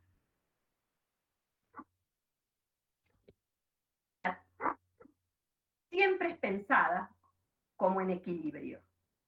Organismo social en equilibrio. ¿Cuándo va a estar en equilibrio? Cuando cada una de las sus partes entienda y comprenda cuál es la función que debe realizar y no pretenda modificarla. Entonces, en toda sociedad va a haber una estática social, o sea, una existencia que tiende al orden, como nosotros, y una dinámica, claro, porque esa, esa, esa idea de sociedad como conjunto jerárquicamente organizado, conforme a la naturaleza, sin embargo va a ir modificándose lentamente. Porque evidentemente los dos conceptos fundamentales del positivismo son orden y progreso estática social, pero también dinámica social. Pero estos cambios son cambios paulatinos, nunca revolucionarios. Claro, es una idea muy conservadora, Juan, no sé por dónde está, donde si hay un cambio que puede afectar a la sociedad, siempre son externos, porque la sociedad tiene que estar en equilibrio. ¿Mm? Es la manera en que se piensan las enfermedades, por ejemplo. La salud es el equilibrio. La enfermedad es lo que viene de afuera, ¿eh? que es externo y que por lo tanto hay que extinguirlo. ¿Mm? Todo lo que ponga en desequilibrio o la estática social es una amenaza que la sociedad debe buscar los modos de eliminarlo. Esto se llama física social. Y para esto es un sistema conceptual y no es una ideología, es una perspectiva para él o para ellos, ¿eh? que tiene que ver con la física social y que tiene como estudio los fenómenos y estar sujetos a leyes naturales, invariables. ¿eh? Por lo tanto, es descubrir este objeto de la investigación científica. No se vuelve ideología para ellos, para la perspectiva crítica de Lowey, sí, esto es una ideología dura, ¿no? Es un sistema conceptual axiológico que define según el orden establecido las cosas. En este sentido, el otro autor que nos queda, que es Durkheim, si bien, eh, fíjense, ah, otra cosa más quería contarles de Conte. El concepto de positivismo. Fíjense que positivismo niega cualquier posibilidad de crítica a la sociedad. Vos tenés que constatar hechos, lo que observás, no preguntarte los porqués. Si te preguntas por qué esto, así, por qué no fue así, esto es metafísica, está por fuera de la física. ¿eh? En cambio, el positivismo solamente va a registrar los hechos tal cual son, tal los que vos los observás. Son están limitadas a la observación de los hechos. ¿no? decir, bueno, pero los hechos tuvieron un origen. No, tenés que observarlos en ese momento histórico específico. Por ende, no hay una visión de ruptura del orden. ¿eh? El, ¿Por qué? Porque la sociedad tiende al orden. Y si hay desórdenes, habrá que buscar aplicativos duros para contrarrestarlos. En este sentido, digo, es importante entender que eh, de alguna manera estos autores están pensando entonces eh, en un sistema eh, que va de acuerdo también al crecimiento de Europa, a la centralidad de Europa, como un sistema económico, político, que la era victoriana va a terminar en el colonialismo. Trae aparejado sus consecuencias. Porque una de las consecuencias que va a aparecer aquí fuertemente es el concepto de civilización. Si nosotros lo pensamos específicamente, y a esto le sumamos el uso y el abuso que se hace de, de Darwin, sobre todo con Spencer, con Herbert Spencer, a esto se le va a sumar algo que tiene que ver que estas sociedades representan la civilización.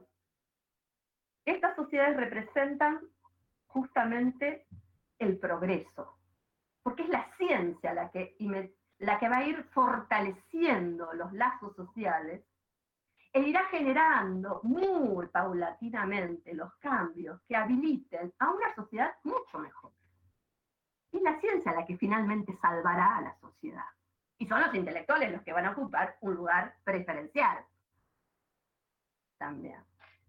En este sentido, Spencer llega a decir que esto significará que este esquema corpóreo que les estaba dando yo, que implica una jerarquización, claro, tiene que ver con el evolucionismo, significa esto, significa que va a llegar el que manda, es porque es más apto, porque hay una, aptitud natural seguramente tiene que ver con ser blanco, con ser varón y con ser propietario.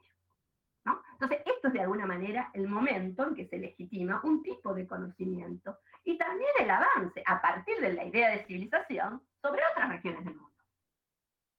¿no? La idea de civilización y barbarie, el concepto de salvajismo, ¿eh? Eh, de la otredad no es tenida en cuenta, o en todo caso es tenida en cuenta en la medida que haya un proceso de jerarquización social. Durkheim, finalmente, es de alguna manera el más teórico, el teórico que le va a dar una densidad a eh, la perspectiva mm, de la sociología. Dice, bueno, acá el problema es cómo estabilizarlo al orden, ¿no? cómo construir una estabilidad que perdure, porque se dan cuenta, hay una convulsión en esa sociedad. Esa sociedad es una sociedad gitana no es la sociedad que idearon los primeros liberales. ¿eh? El positivismo vuelve a restablecer el orden. Y en ese sentido tienen que restablecer la autoridad. Y esa autoridad, en este caso, en Endurgen, es muy importante la idea de una moral externa, que se funda en la justicia, que funde eh, un orden social, con valores, con normas, con instituciones. la idea de la institucionalidad.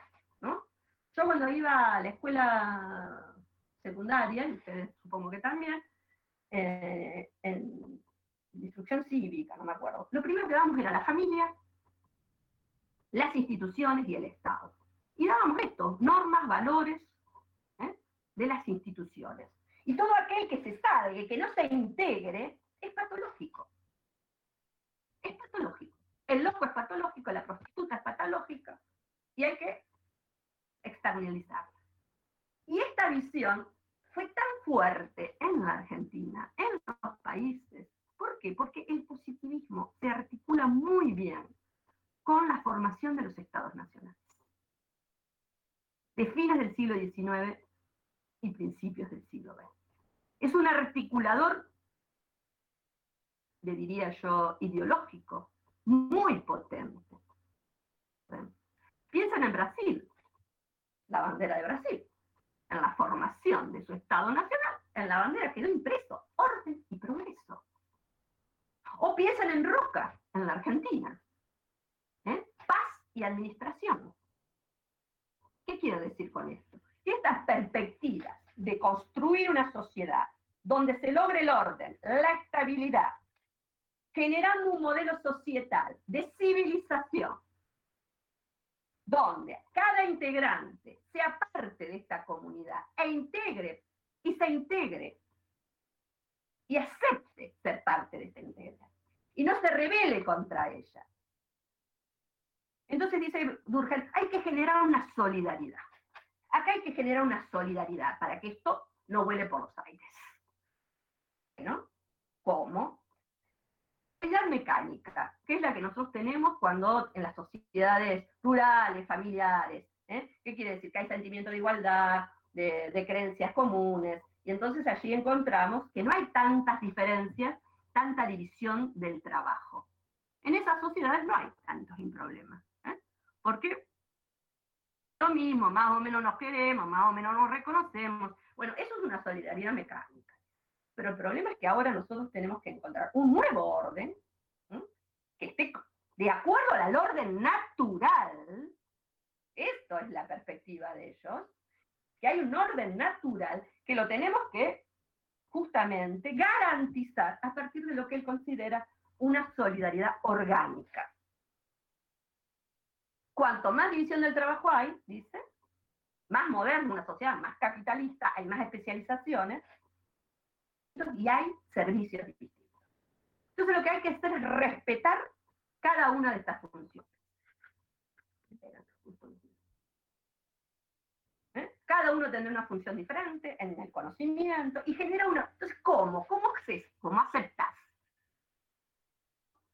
Si vos querés dejar de ser pie y querés volverte estómago o cabeza, digo, ¿qué pasa entonces? Y bueno, necesitamos una autoridad externa que imponga la cohesión a partir de la moral, la normativa y la justicia. Preceptos, ¿no? normativas, a la mujer le dicen, vos te tenés que quedar adentro, vos tenés que cocinar, tu deber es tener a los pibes, esto, no puede hacer esto, no puede hacer otra cosa. Sos parte, ¿eh? ni siquiera sos ser humano, ¿no? En algunos casos podría decirse. Alguna manera, estos son normativas y hay toda una expresión cultural que se impone, digamos, y que cohesiona este orden a partir de una moral muy rígida y una normativa también. Que vamos a ver hoy es, es Weber. En el caso de Weber, después voy a hacer toda una explicación mucho más fácil para la historia argentina. En el caso de Weber, eh, no es un positivista, van la letra, no es un positivista como los que estábamos revisando hasta el momento. En todo caso, lo único que tiene es una dimensión positivista. Se puede llegar a un conocimiento en las ciencias sociales universal. ¿Mm? Pero a su vez está muy relacionado con el concepto de sistema de valores, eh, de alguna manera con el historicismo, que lo vamos a ver la semana que viene. ¿eh? Entonces, él difiere y dice que no es lo mismo las ciencias naturales que las ciencias del espíritu. no es posible estudiar de la misma manera con el mismo método, ¿no? En todo caso, habrá que explicar eh, la ética protestante como la explicación para entender el capitalismo, para entender la relación individuo-sociedad. Alguna manera está buscando otros componentes a la hora de entender. Él dice, no, hay ideales típicos en una sociedad. En todo caso, lo que hay que generar es nuevas formas de, de comportamientos que de alguna manera legitimen, introyecten distintos valores en una sociedad. Digamos, hay una mirada que está a favor de pensar desde una perspectiva del capitalismo, pero pensado más en valores eh, que no se pueden anular. ¿eh? Weber entiende que para el científico le es imposible no estar cargado de valores. Eh, apreciaciones de tipo de género, culturales, religiosas, sobre todas estas dimensiones son las que están pesando sobre él. ¿no? Entonces él está buscando marcos racionales que les permitan, de alguna manera, eso, construir tipos ideales para justamente comprender la dinámica de las sociedades, sobre todo la del capitalismo y el origen del capitalismo, sobre todo en Estados Unidos, es una de las obras de Entonces él va a sintetizar, para sintetizar brevemente, va a decir que el cientista social tiene que atravesar dos momentos en la investigación. Y esto es la manera en que él trata de suplir los problemas de la ciencia social. Dice, en el momento de las preguntas, cuando nosotros comenzamos una investigación científica, eh, estamos connotados o estamos alimentados de nuestras perspectivas. Una problemática, recortamos las temáticas. Y en esto hay, es parte de nuestra subjetividad. ¿Por qué analizo A y no analizo Z? ¿Cuáles son los bordes? ¿Cómo recorto el problema ¿eh? de análisis? ¿Por qué pienso que esto es prioritario y esto no? Digamos, evidentemente hay una elección consciente, dice Weber, ¿eh? que esto es, así. Él cree que en esta fase actúan los valores y están presentes, tanto sé que regulan las preguntas que le vamos a hacer, las hipótesis que vamos a construir, va a delimitar el objeto de análisis y va a construir también los conceptos operativos con los cuales voy a analizar. Sin embargo, él también cree que la segunda fase, cuando se da el proceso de investigación, ahí debemos construir una metodología de análisis que haga que este análisis sea objetivo, universal, y que sea aceptado desde un chino a un norteamericano. Esa es la necesidad que él cree que es factible a partir de una rigurosidad del método científico. ¿Por qué? Porque dice, hay juicios de hecho y juicios de valor. Y lo que nosotros tenemos que trabajar, en la primera etapa se trabajará sobre juicios de valor, pero en la segunda etapa solamente hay que generar juicio de hechos, a partir justamente de la verificación de las fuentes. Bueno, como ven lo que responde este, es que eso es como tirarse de los pelos. Porque en definitiva, lo que está proponiendo Weber es el autocontrol. ¿Mm? El propio método, yo sé que mi subjetividad está, mis perspectivas culturales, sobre todo nacionales, que son las que él toma, ¿eh? no toma tanto las dimensiones de clase, sino las dimensiones referidas a cuestiones culturales, nacionales, estos valores están en juego. ¿no? Dice, bueno, eso va a estar, incide sobre la primera parte de análisis, pero no sobre la segunda. Pero si vos conducís y construís un objeto, delimitás, tenés los marcos conceptuales y teóricos, ¿cómo haces para que después no se trasvase eso en la propia investigación? Bueno, de alguna manera eh, considera a Weber un, personaje mucho más rico, mucho más complejo, que genera un análisis social realmente importante, los autores anteriores, pero que de alguna manera él tiene una dimensión, dimensión positivista en la medida en que sigue analizando a Weber como un pensador que eh, sostiene eh, la posibilidad del conocimiento científico universal a través de estudios comparados de tipos ideales y que permitan un estudio entonces que finalmente sea válido para un chino, para un francés o para un norteamericano. Esto es lo que plantea Weber, esta es la posibilidad ¿eh? de sus trabajos. En ese sentido, Lowy dice, bueno, es el autocontrol finalmente lo que está proponiendo ver, más allá de toda su complejidad epistémica, finalmente está cayendo en una reducción bastante simplista que es que el propio intelectual eh, se autocontrole. ¿Cómo dimensionar el peso del positivismo en la historia? Sería el final, ¿no? ¿Y cómo, se, cómo podrían ustedes eh, darse cuenta que estamos en presencia entonces de un discurso positivo. Acá uno de los autores que más reconocemos, y en Argentina hay muchos positivistas, hay socialistas positivistas, ¿eh? ingenieros es positivista, no es solamente del ala más conservadora. ¿eh? Quiero decir que es una perspectiva que fue muy, muy importante en el diseño ¿eh? de la estructura de conocimiento en la Argentina. ¿eh? Y que de alguna manera permea a pensadores de distintas perspectivas. Y que piensan que las ciencias sociales también pueden ser objetivas.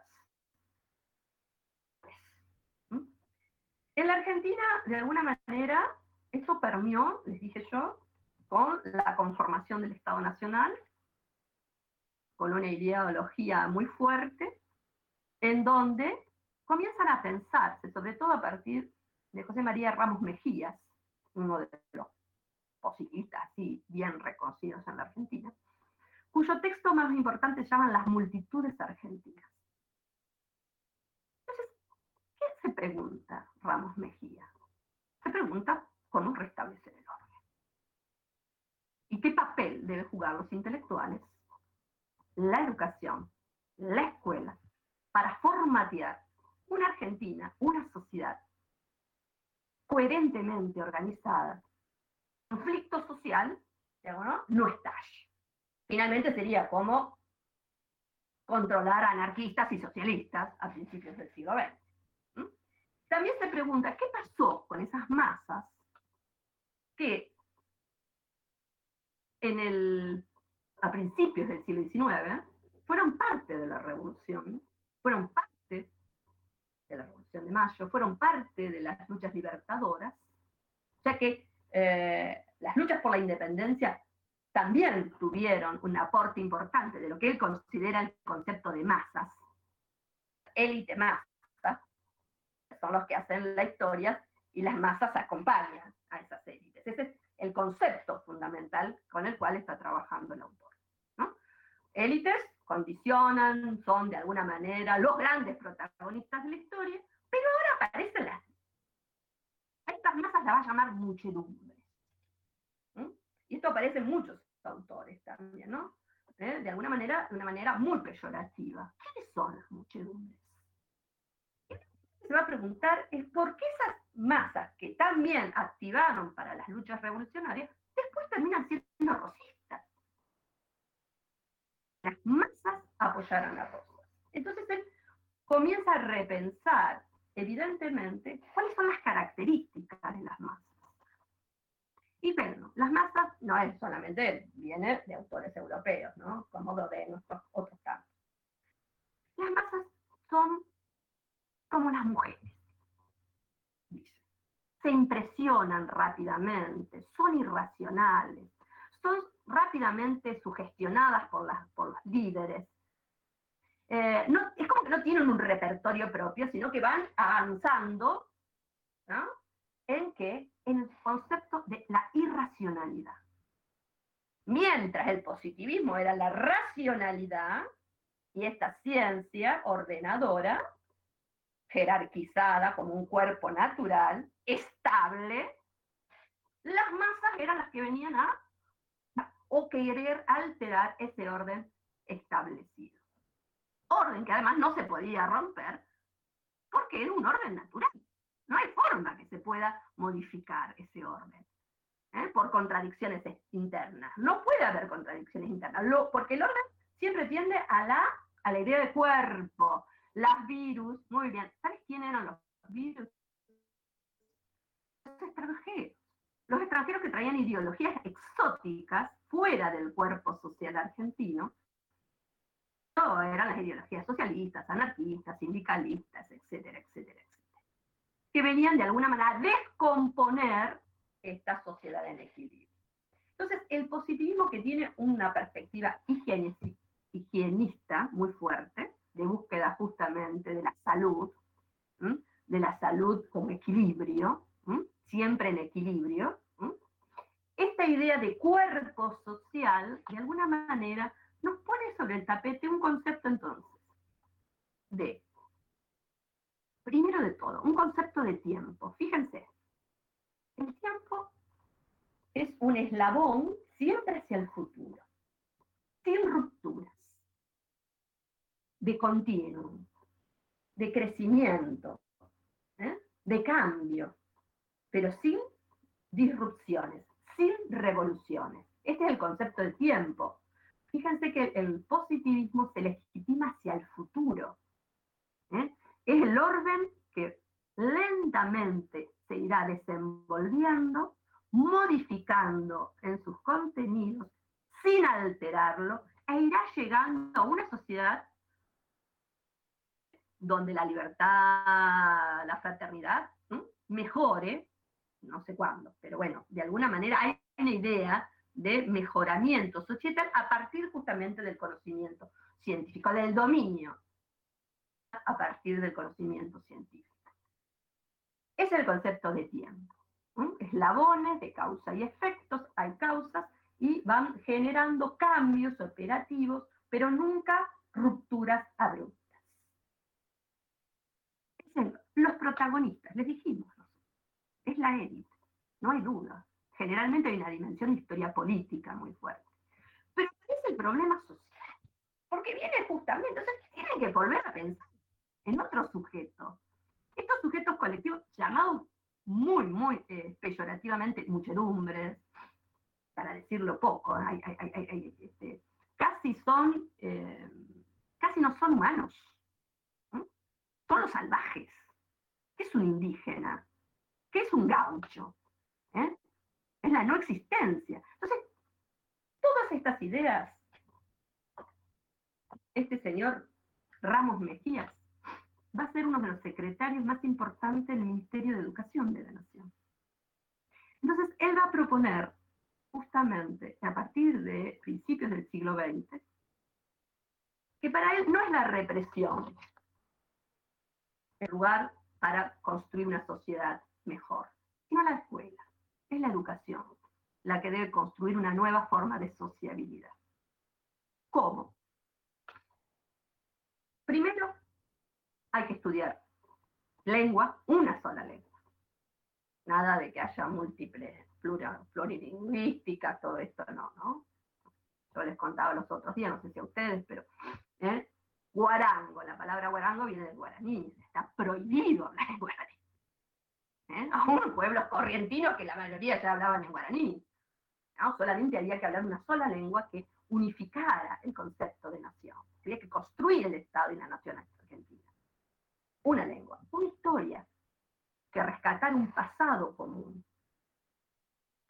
Desde la Revolución de Mayo, marcando hitos que de alguna manera van perfilando a esta generación del 80, construyendo esta unidad del Estado. Y el sistema educativo, ¿por qué amplio y público? Justamente para generar una unidad social con este contenido, nosotros, que involucra las distintas lenguas. No olviden los inmigrantes que venían de todos lugares del mundo una sola lengua, una historia en común. Pero al margen de esto, literatura, por supuesto, lo que hay que generar en la escuela, dice Ramos Mejía, son actos repetitivos. Actos repetitivos para generar el orden, para introyectar el orden. ¿Cómo? Y van estudiándose. Hay que disciplinarlos. ¿Cómo? Con horarios, con campanas, con las filas, con distanciamiento, eh, horarios, con eh, rituales, símbolos, respeto a quién, a la bandera, al himno, eh, digamos, toda una cofradía intelectual, de alguna manera, de modo que buena parte de todas nuestras observaciones y nuestras formas de organizar los establecimientos fueron bajo la lógica de en el modo en que tradicionalmente se estructuró las competencias, en los dos primeros van a llevar 10, los otros nada, digo, es esta, promover la competencia por llegar justamente a los criterios de selección para que justamente se destaquen los mejores. El tipo de castigos que se dieron en la escuela todo lo que pudriera. La idea de la manzana podrida, no sé si se acuerdan, alguna vez lo escucharon, ustedes ya son jóvenes, quizás no, no lo vivieron. ¿eh? Aquel que hacía bullicio a la esquina y mirando contra la pared. Digo, a más allá de los, castigos físicos que también existían. ¿eh? Digo, hay toda una serie de dispositivos que el positivismo también imponen, en la escuela, en las ciudades. ¿Dónde creen que se hacían los cementerios? Por fuera de las ciudades. ¿Dónde creen que se hacían los sanatorios, los hospitales? Por fuera. Esta idea de higiene ¿eh? social, donde todo aquello que podía eh, eh, alterar el orden, había que sacarlo. Y desde ese lugar, de alguna manera, en la Argentina y como en toda América Latina, esta perspectiva, estas formas de pensar, de entender a la sociedad, fue muy fuerte. Y el racismo es otra de las características de, este, de estas perspectivas. El concepto de superioridad natural. ¿Mm? Entonces, la racialidad viene de la mano de la estructuración. Entonces, cuando nosotros pensamos y cuando tan fuertemente a veces aparecen perspectivas tan peyorativas a alguien porque es oscuro, el otro porque es amarillo, el otro porque no tiene un ojo, el otro porque esto, el otro por aquello, ¿eh? tenemos que pensar que nosotros hemos sido estructurados por generaciones, nuestros padres, nuestros abuelos, bajo las lógicas del positivo.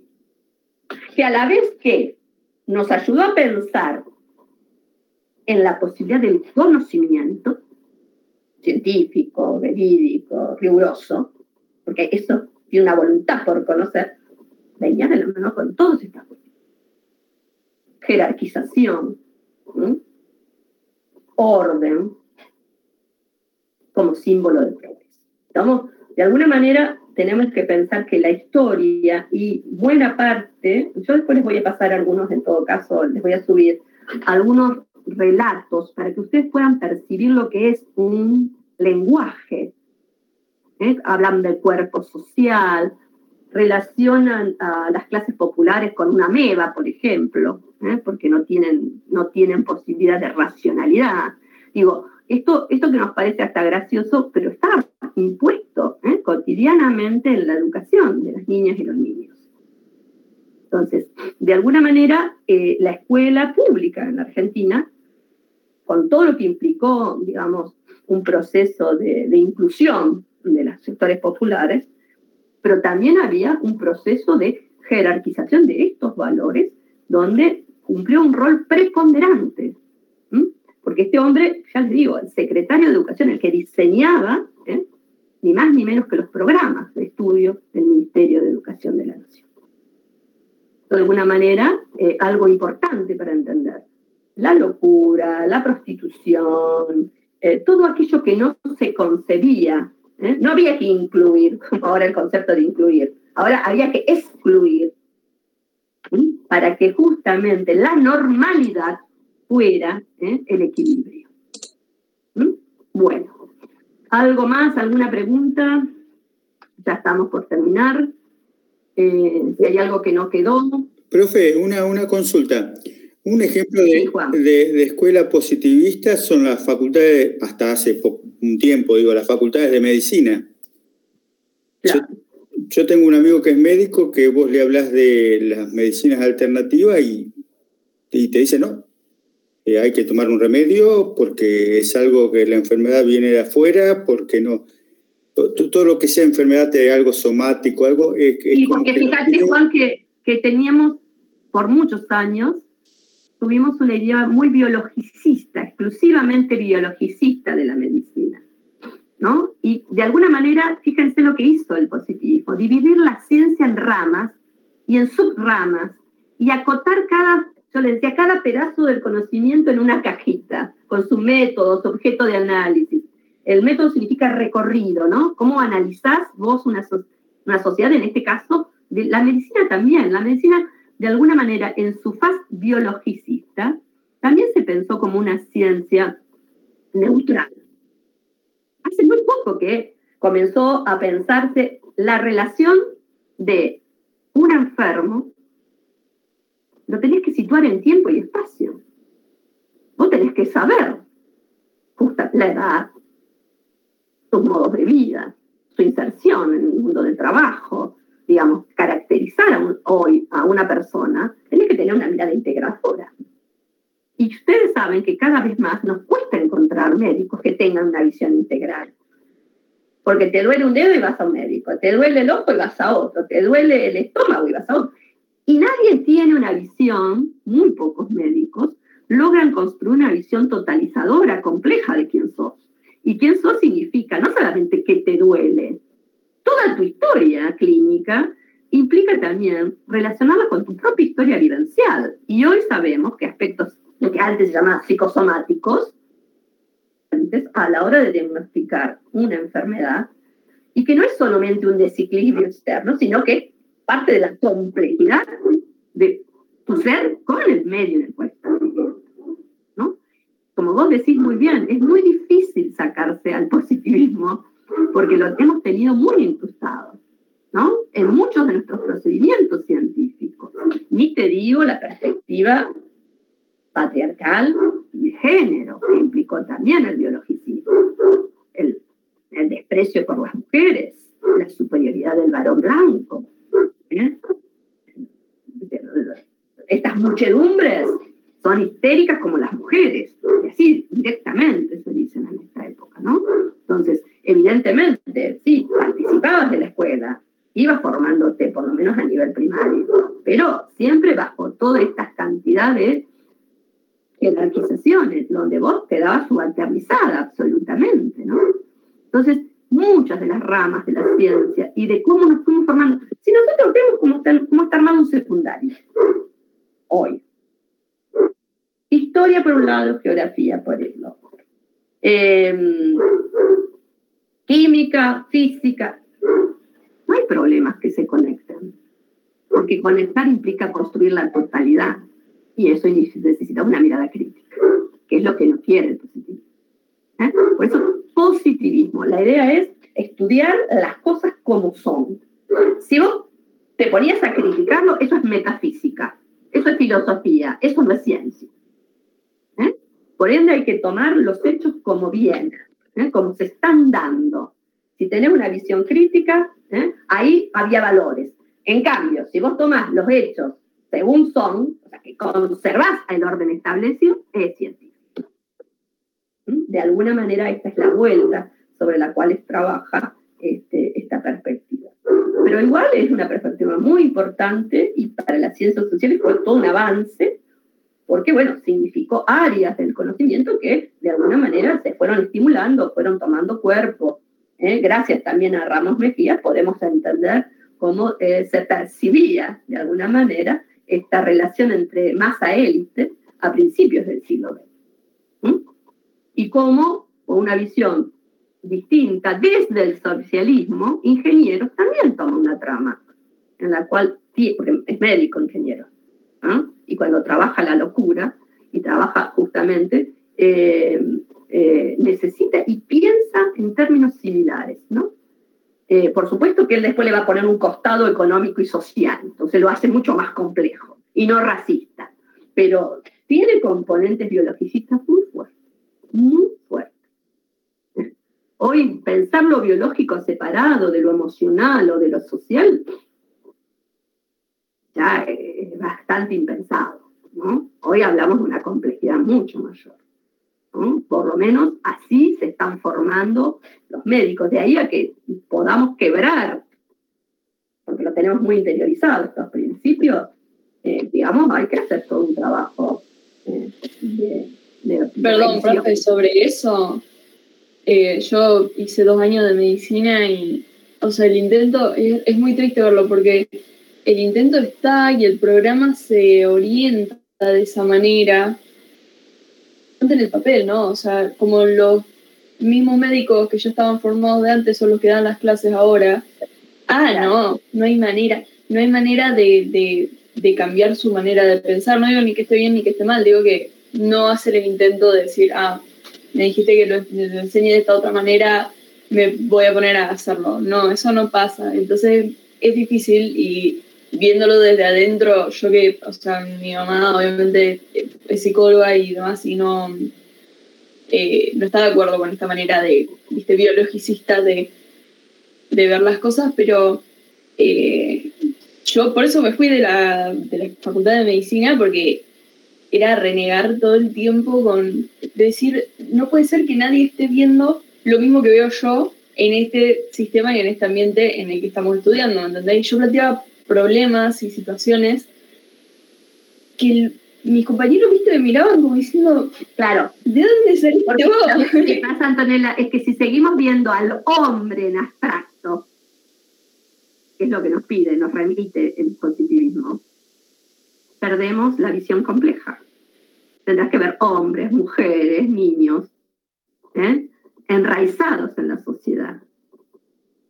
Porque, encima, porque si no, no podés, digamos, entender la complejidad. No es lo mismo diagnosticar un chico que está bien alimentado todos los días y que desde que nació, digamos, tiene un afecto, está, él tiene apegos que lo han sostenido ¿eh? desde todas perspectivas. ¿eh? Psicomotricidad, pero además institución de subjetividades, más allá que todos tenemos nuestros bolonquis, que niños que han sido despojados de buena parte de esto. Entonces, ¿qué entendemos por enfermedad? Tenemos que darle una vuelta de tuerca, ¿no? Bueno, hasta acá llegamos, chicos, porque ya son las nueve, mi más casa me matarán, las ustedes también, aquel está con el mate, se queda disfrazando el, el estómago, pero el resto de los humanos y las humanas vamos a querer comer. Vamos avanzando, eh, la propuesta es la siguiente. Fíjense que no es todo el capítulo el que tengan que leer de, eh, de los textos. Fíjense que las páginas están claramente establecidas en el programa. Entonces, cuando lean, digo, fíjense dónde empieza y a dónde termina la clase. Y la histeria viene del útero, eso también. Eso también hay para charlar bastante. Con lo que decían los manuales de lo que era justamente la procreación. ¿eh? Y se suponía que era un lenguaje objetivo. Bueno, esto también, ya lo vamos a ver cuando trabajemos las perspectivas feministas.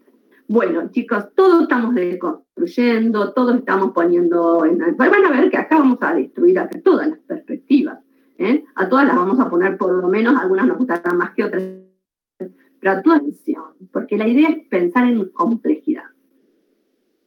Análisis mucho más complejos. Entonces, ¿qué dice este autor? ¿Desde dónde lo está hablando? Eh, la periodista, cada autor, digo, en qué momento escribió lo que escribió no un relato absoluto de todo lo que dicen los autores, todos los tres o cuatro puntos principales. ¿Eh? No hay que estudiar de memoria, hay que reflexionar. Yo vi que estoy mirando también. A ver, ¿cuándo nació eh, el curso Conte? ¿Cuándo escribió el curso de filosofía positiva? Y te tengo que decir, entre el 30 y el 40. Digo, hay problema, porque acá no hay un problema de memoria. Acá hay un problema de reflexión, de construcción de conocimiento crítico, de volver a pensar y a repensar las cuestiones. ¿eh? ¿Se entiende esto? Bueno, los dejo y... Y, ah, entonces, hipótesis, problemas del autor, ubico el tiempo, espacio, tomo los tres nudos o cuatro nudos principales de cada autor y punto. No que cita, que lo que cita, no, estamos haciendo una introducción a los problemas de la historia. Esto es lo que tengo que tener, la capacidad de poder ir leyendo e ir sintetizando las clases. Y hay preguntas en cada texto que orientan esas lecturas. No para que lean todo el texto, porque si lo leo, además, cada texto hay que leerlo por lo menos tres veces, ya les dije. Una de manera integral, dos, llegando haciéndome llevar por la lógica del texto, y tres, de forma bien crítica. Sí, ustedes miran, pero profe, yo trabajo, no tengo tiempo, entiendo. Pero por eso tienen además un acompañamiento, además de las clases, de eh, un conjunto de preguntas que van orientando la lectura.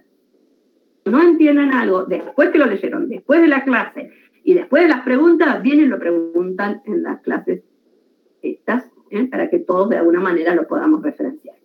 ¿Estamos? Bueno, nos vemos el lunes próximo. Nos vemos. Hasta luego. Noche. Chao. Buenas noches a todos. Chao. Gracias.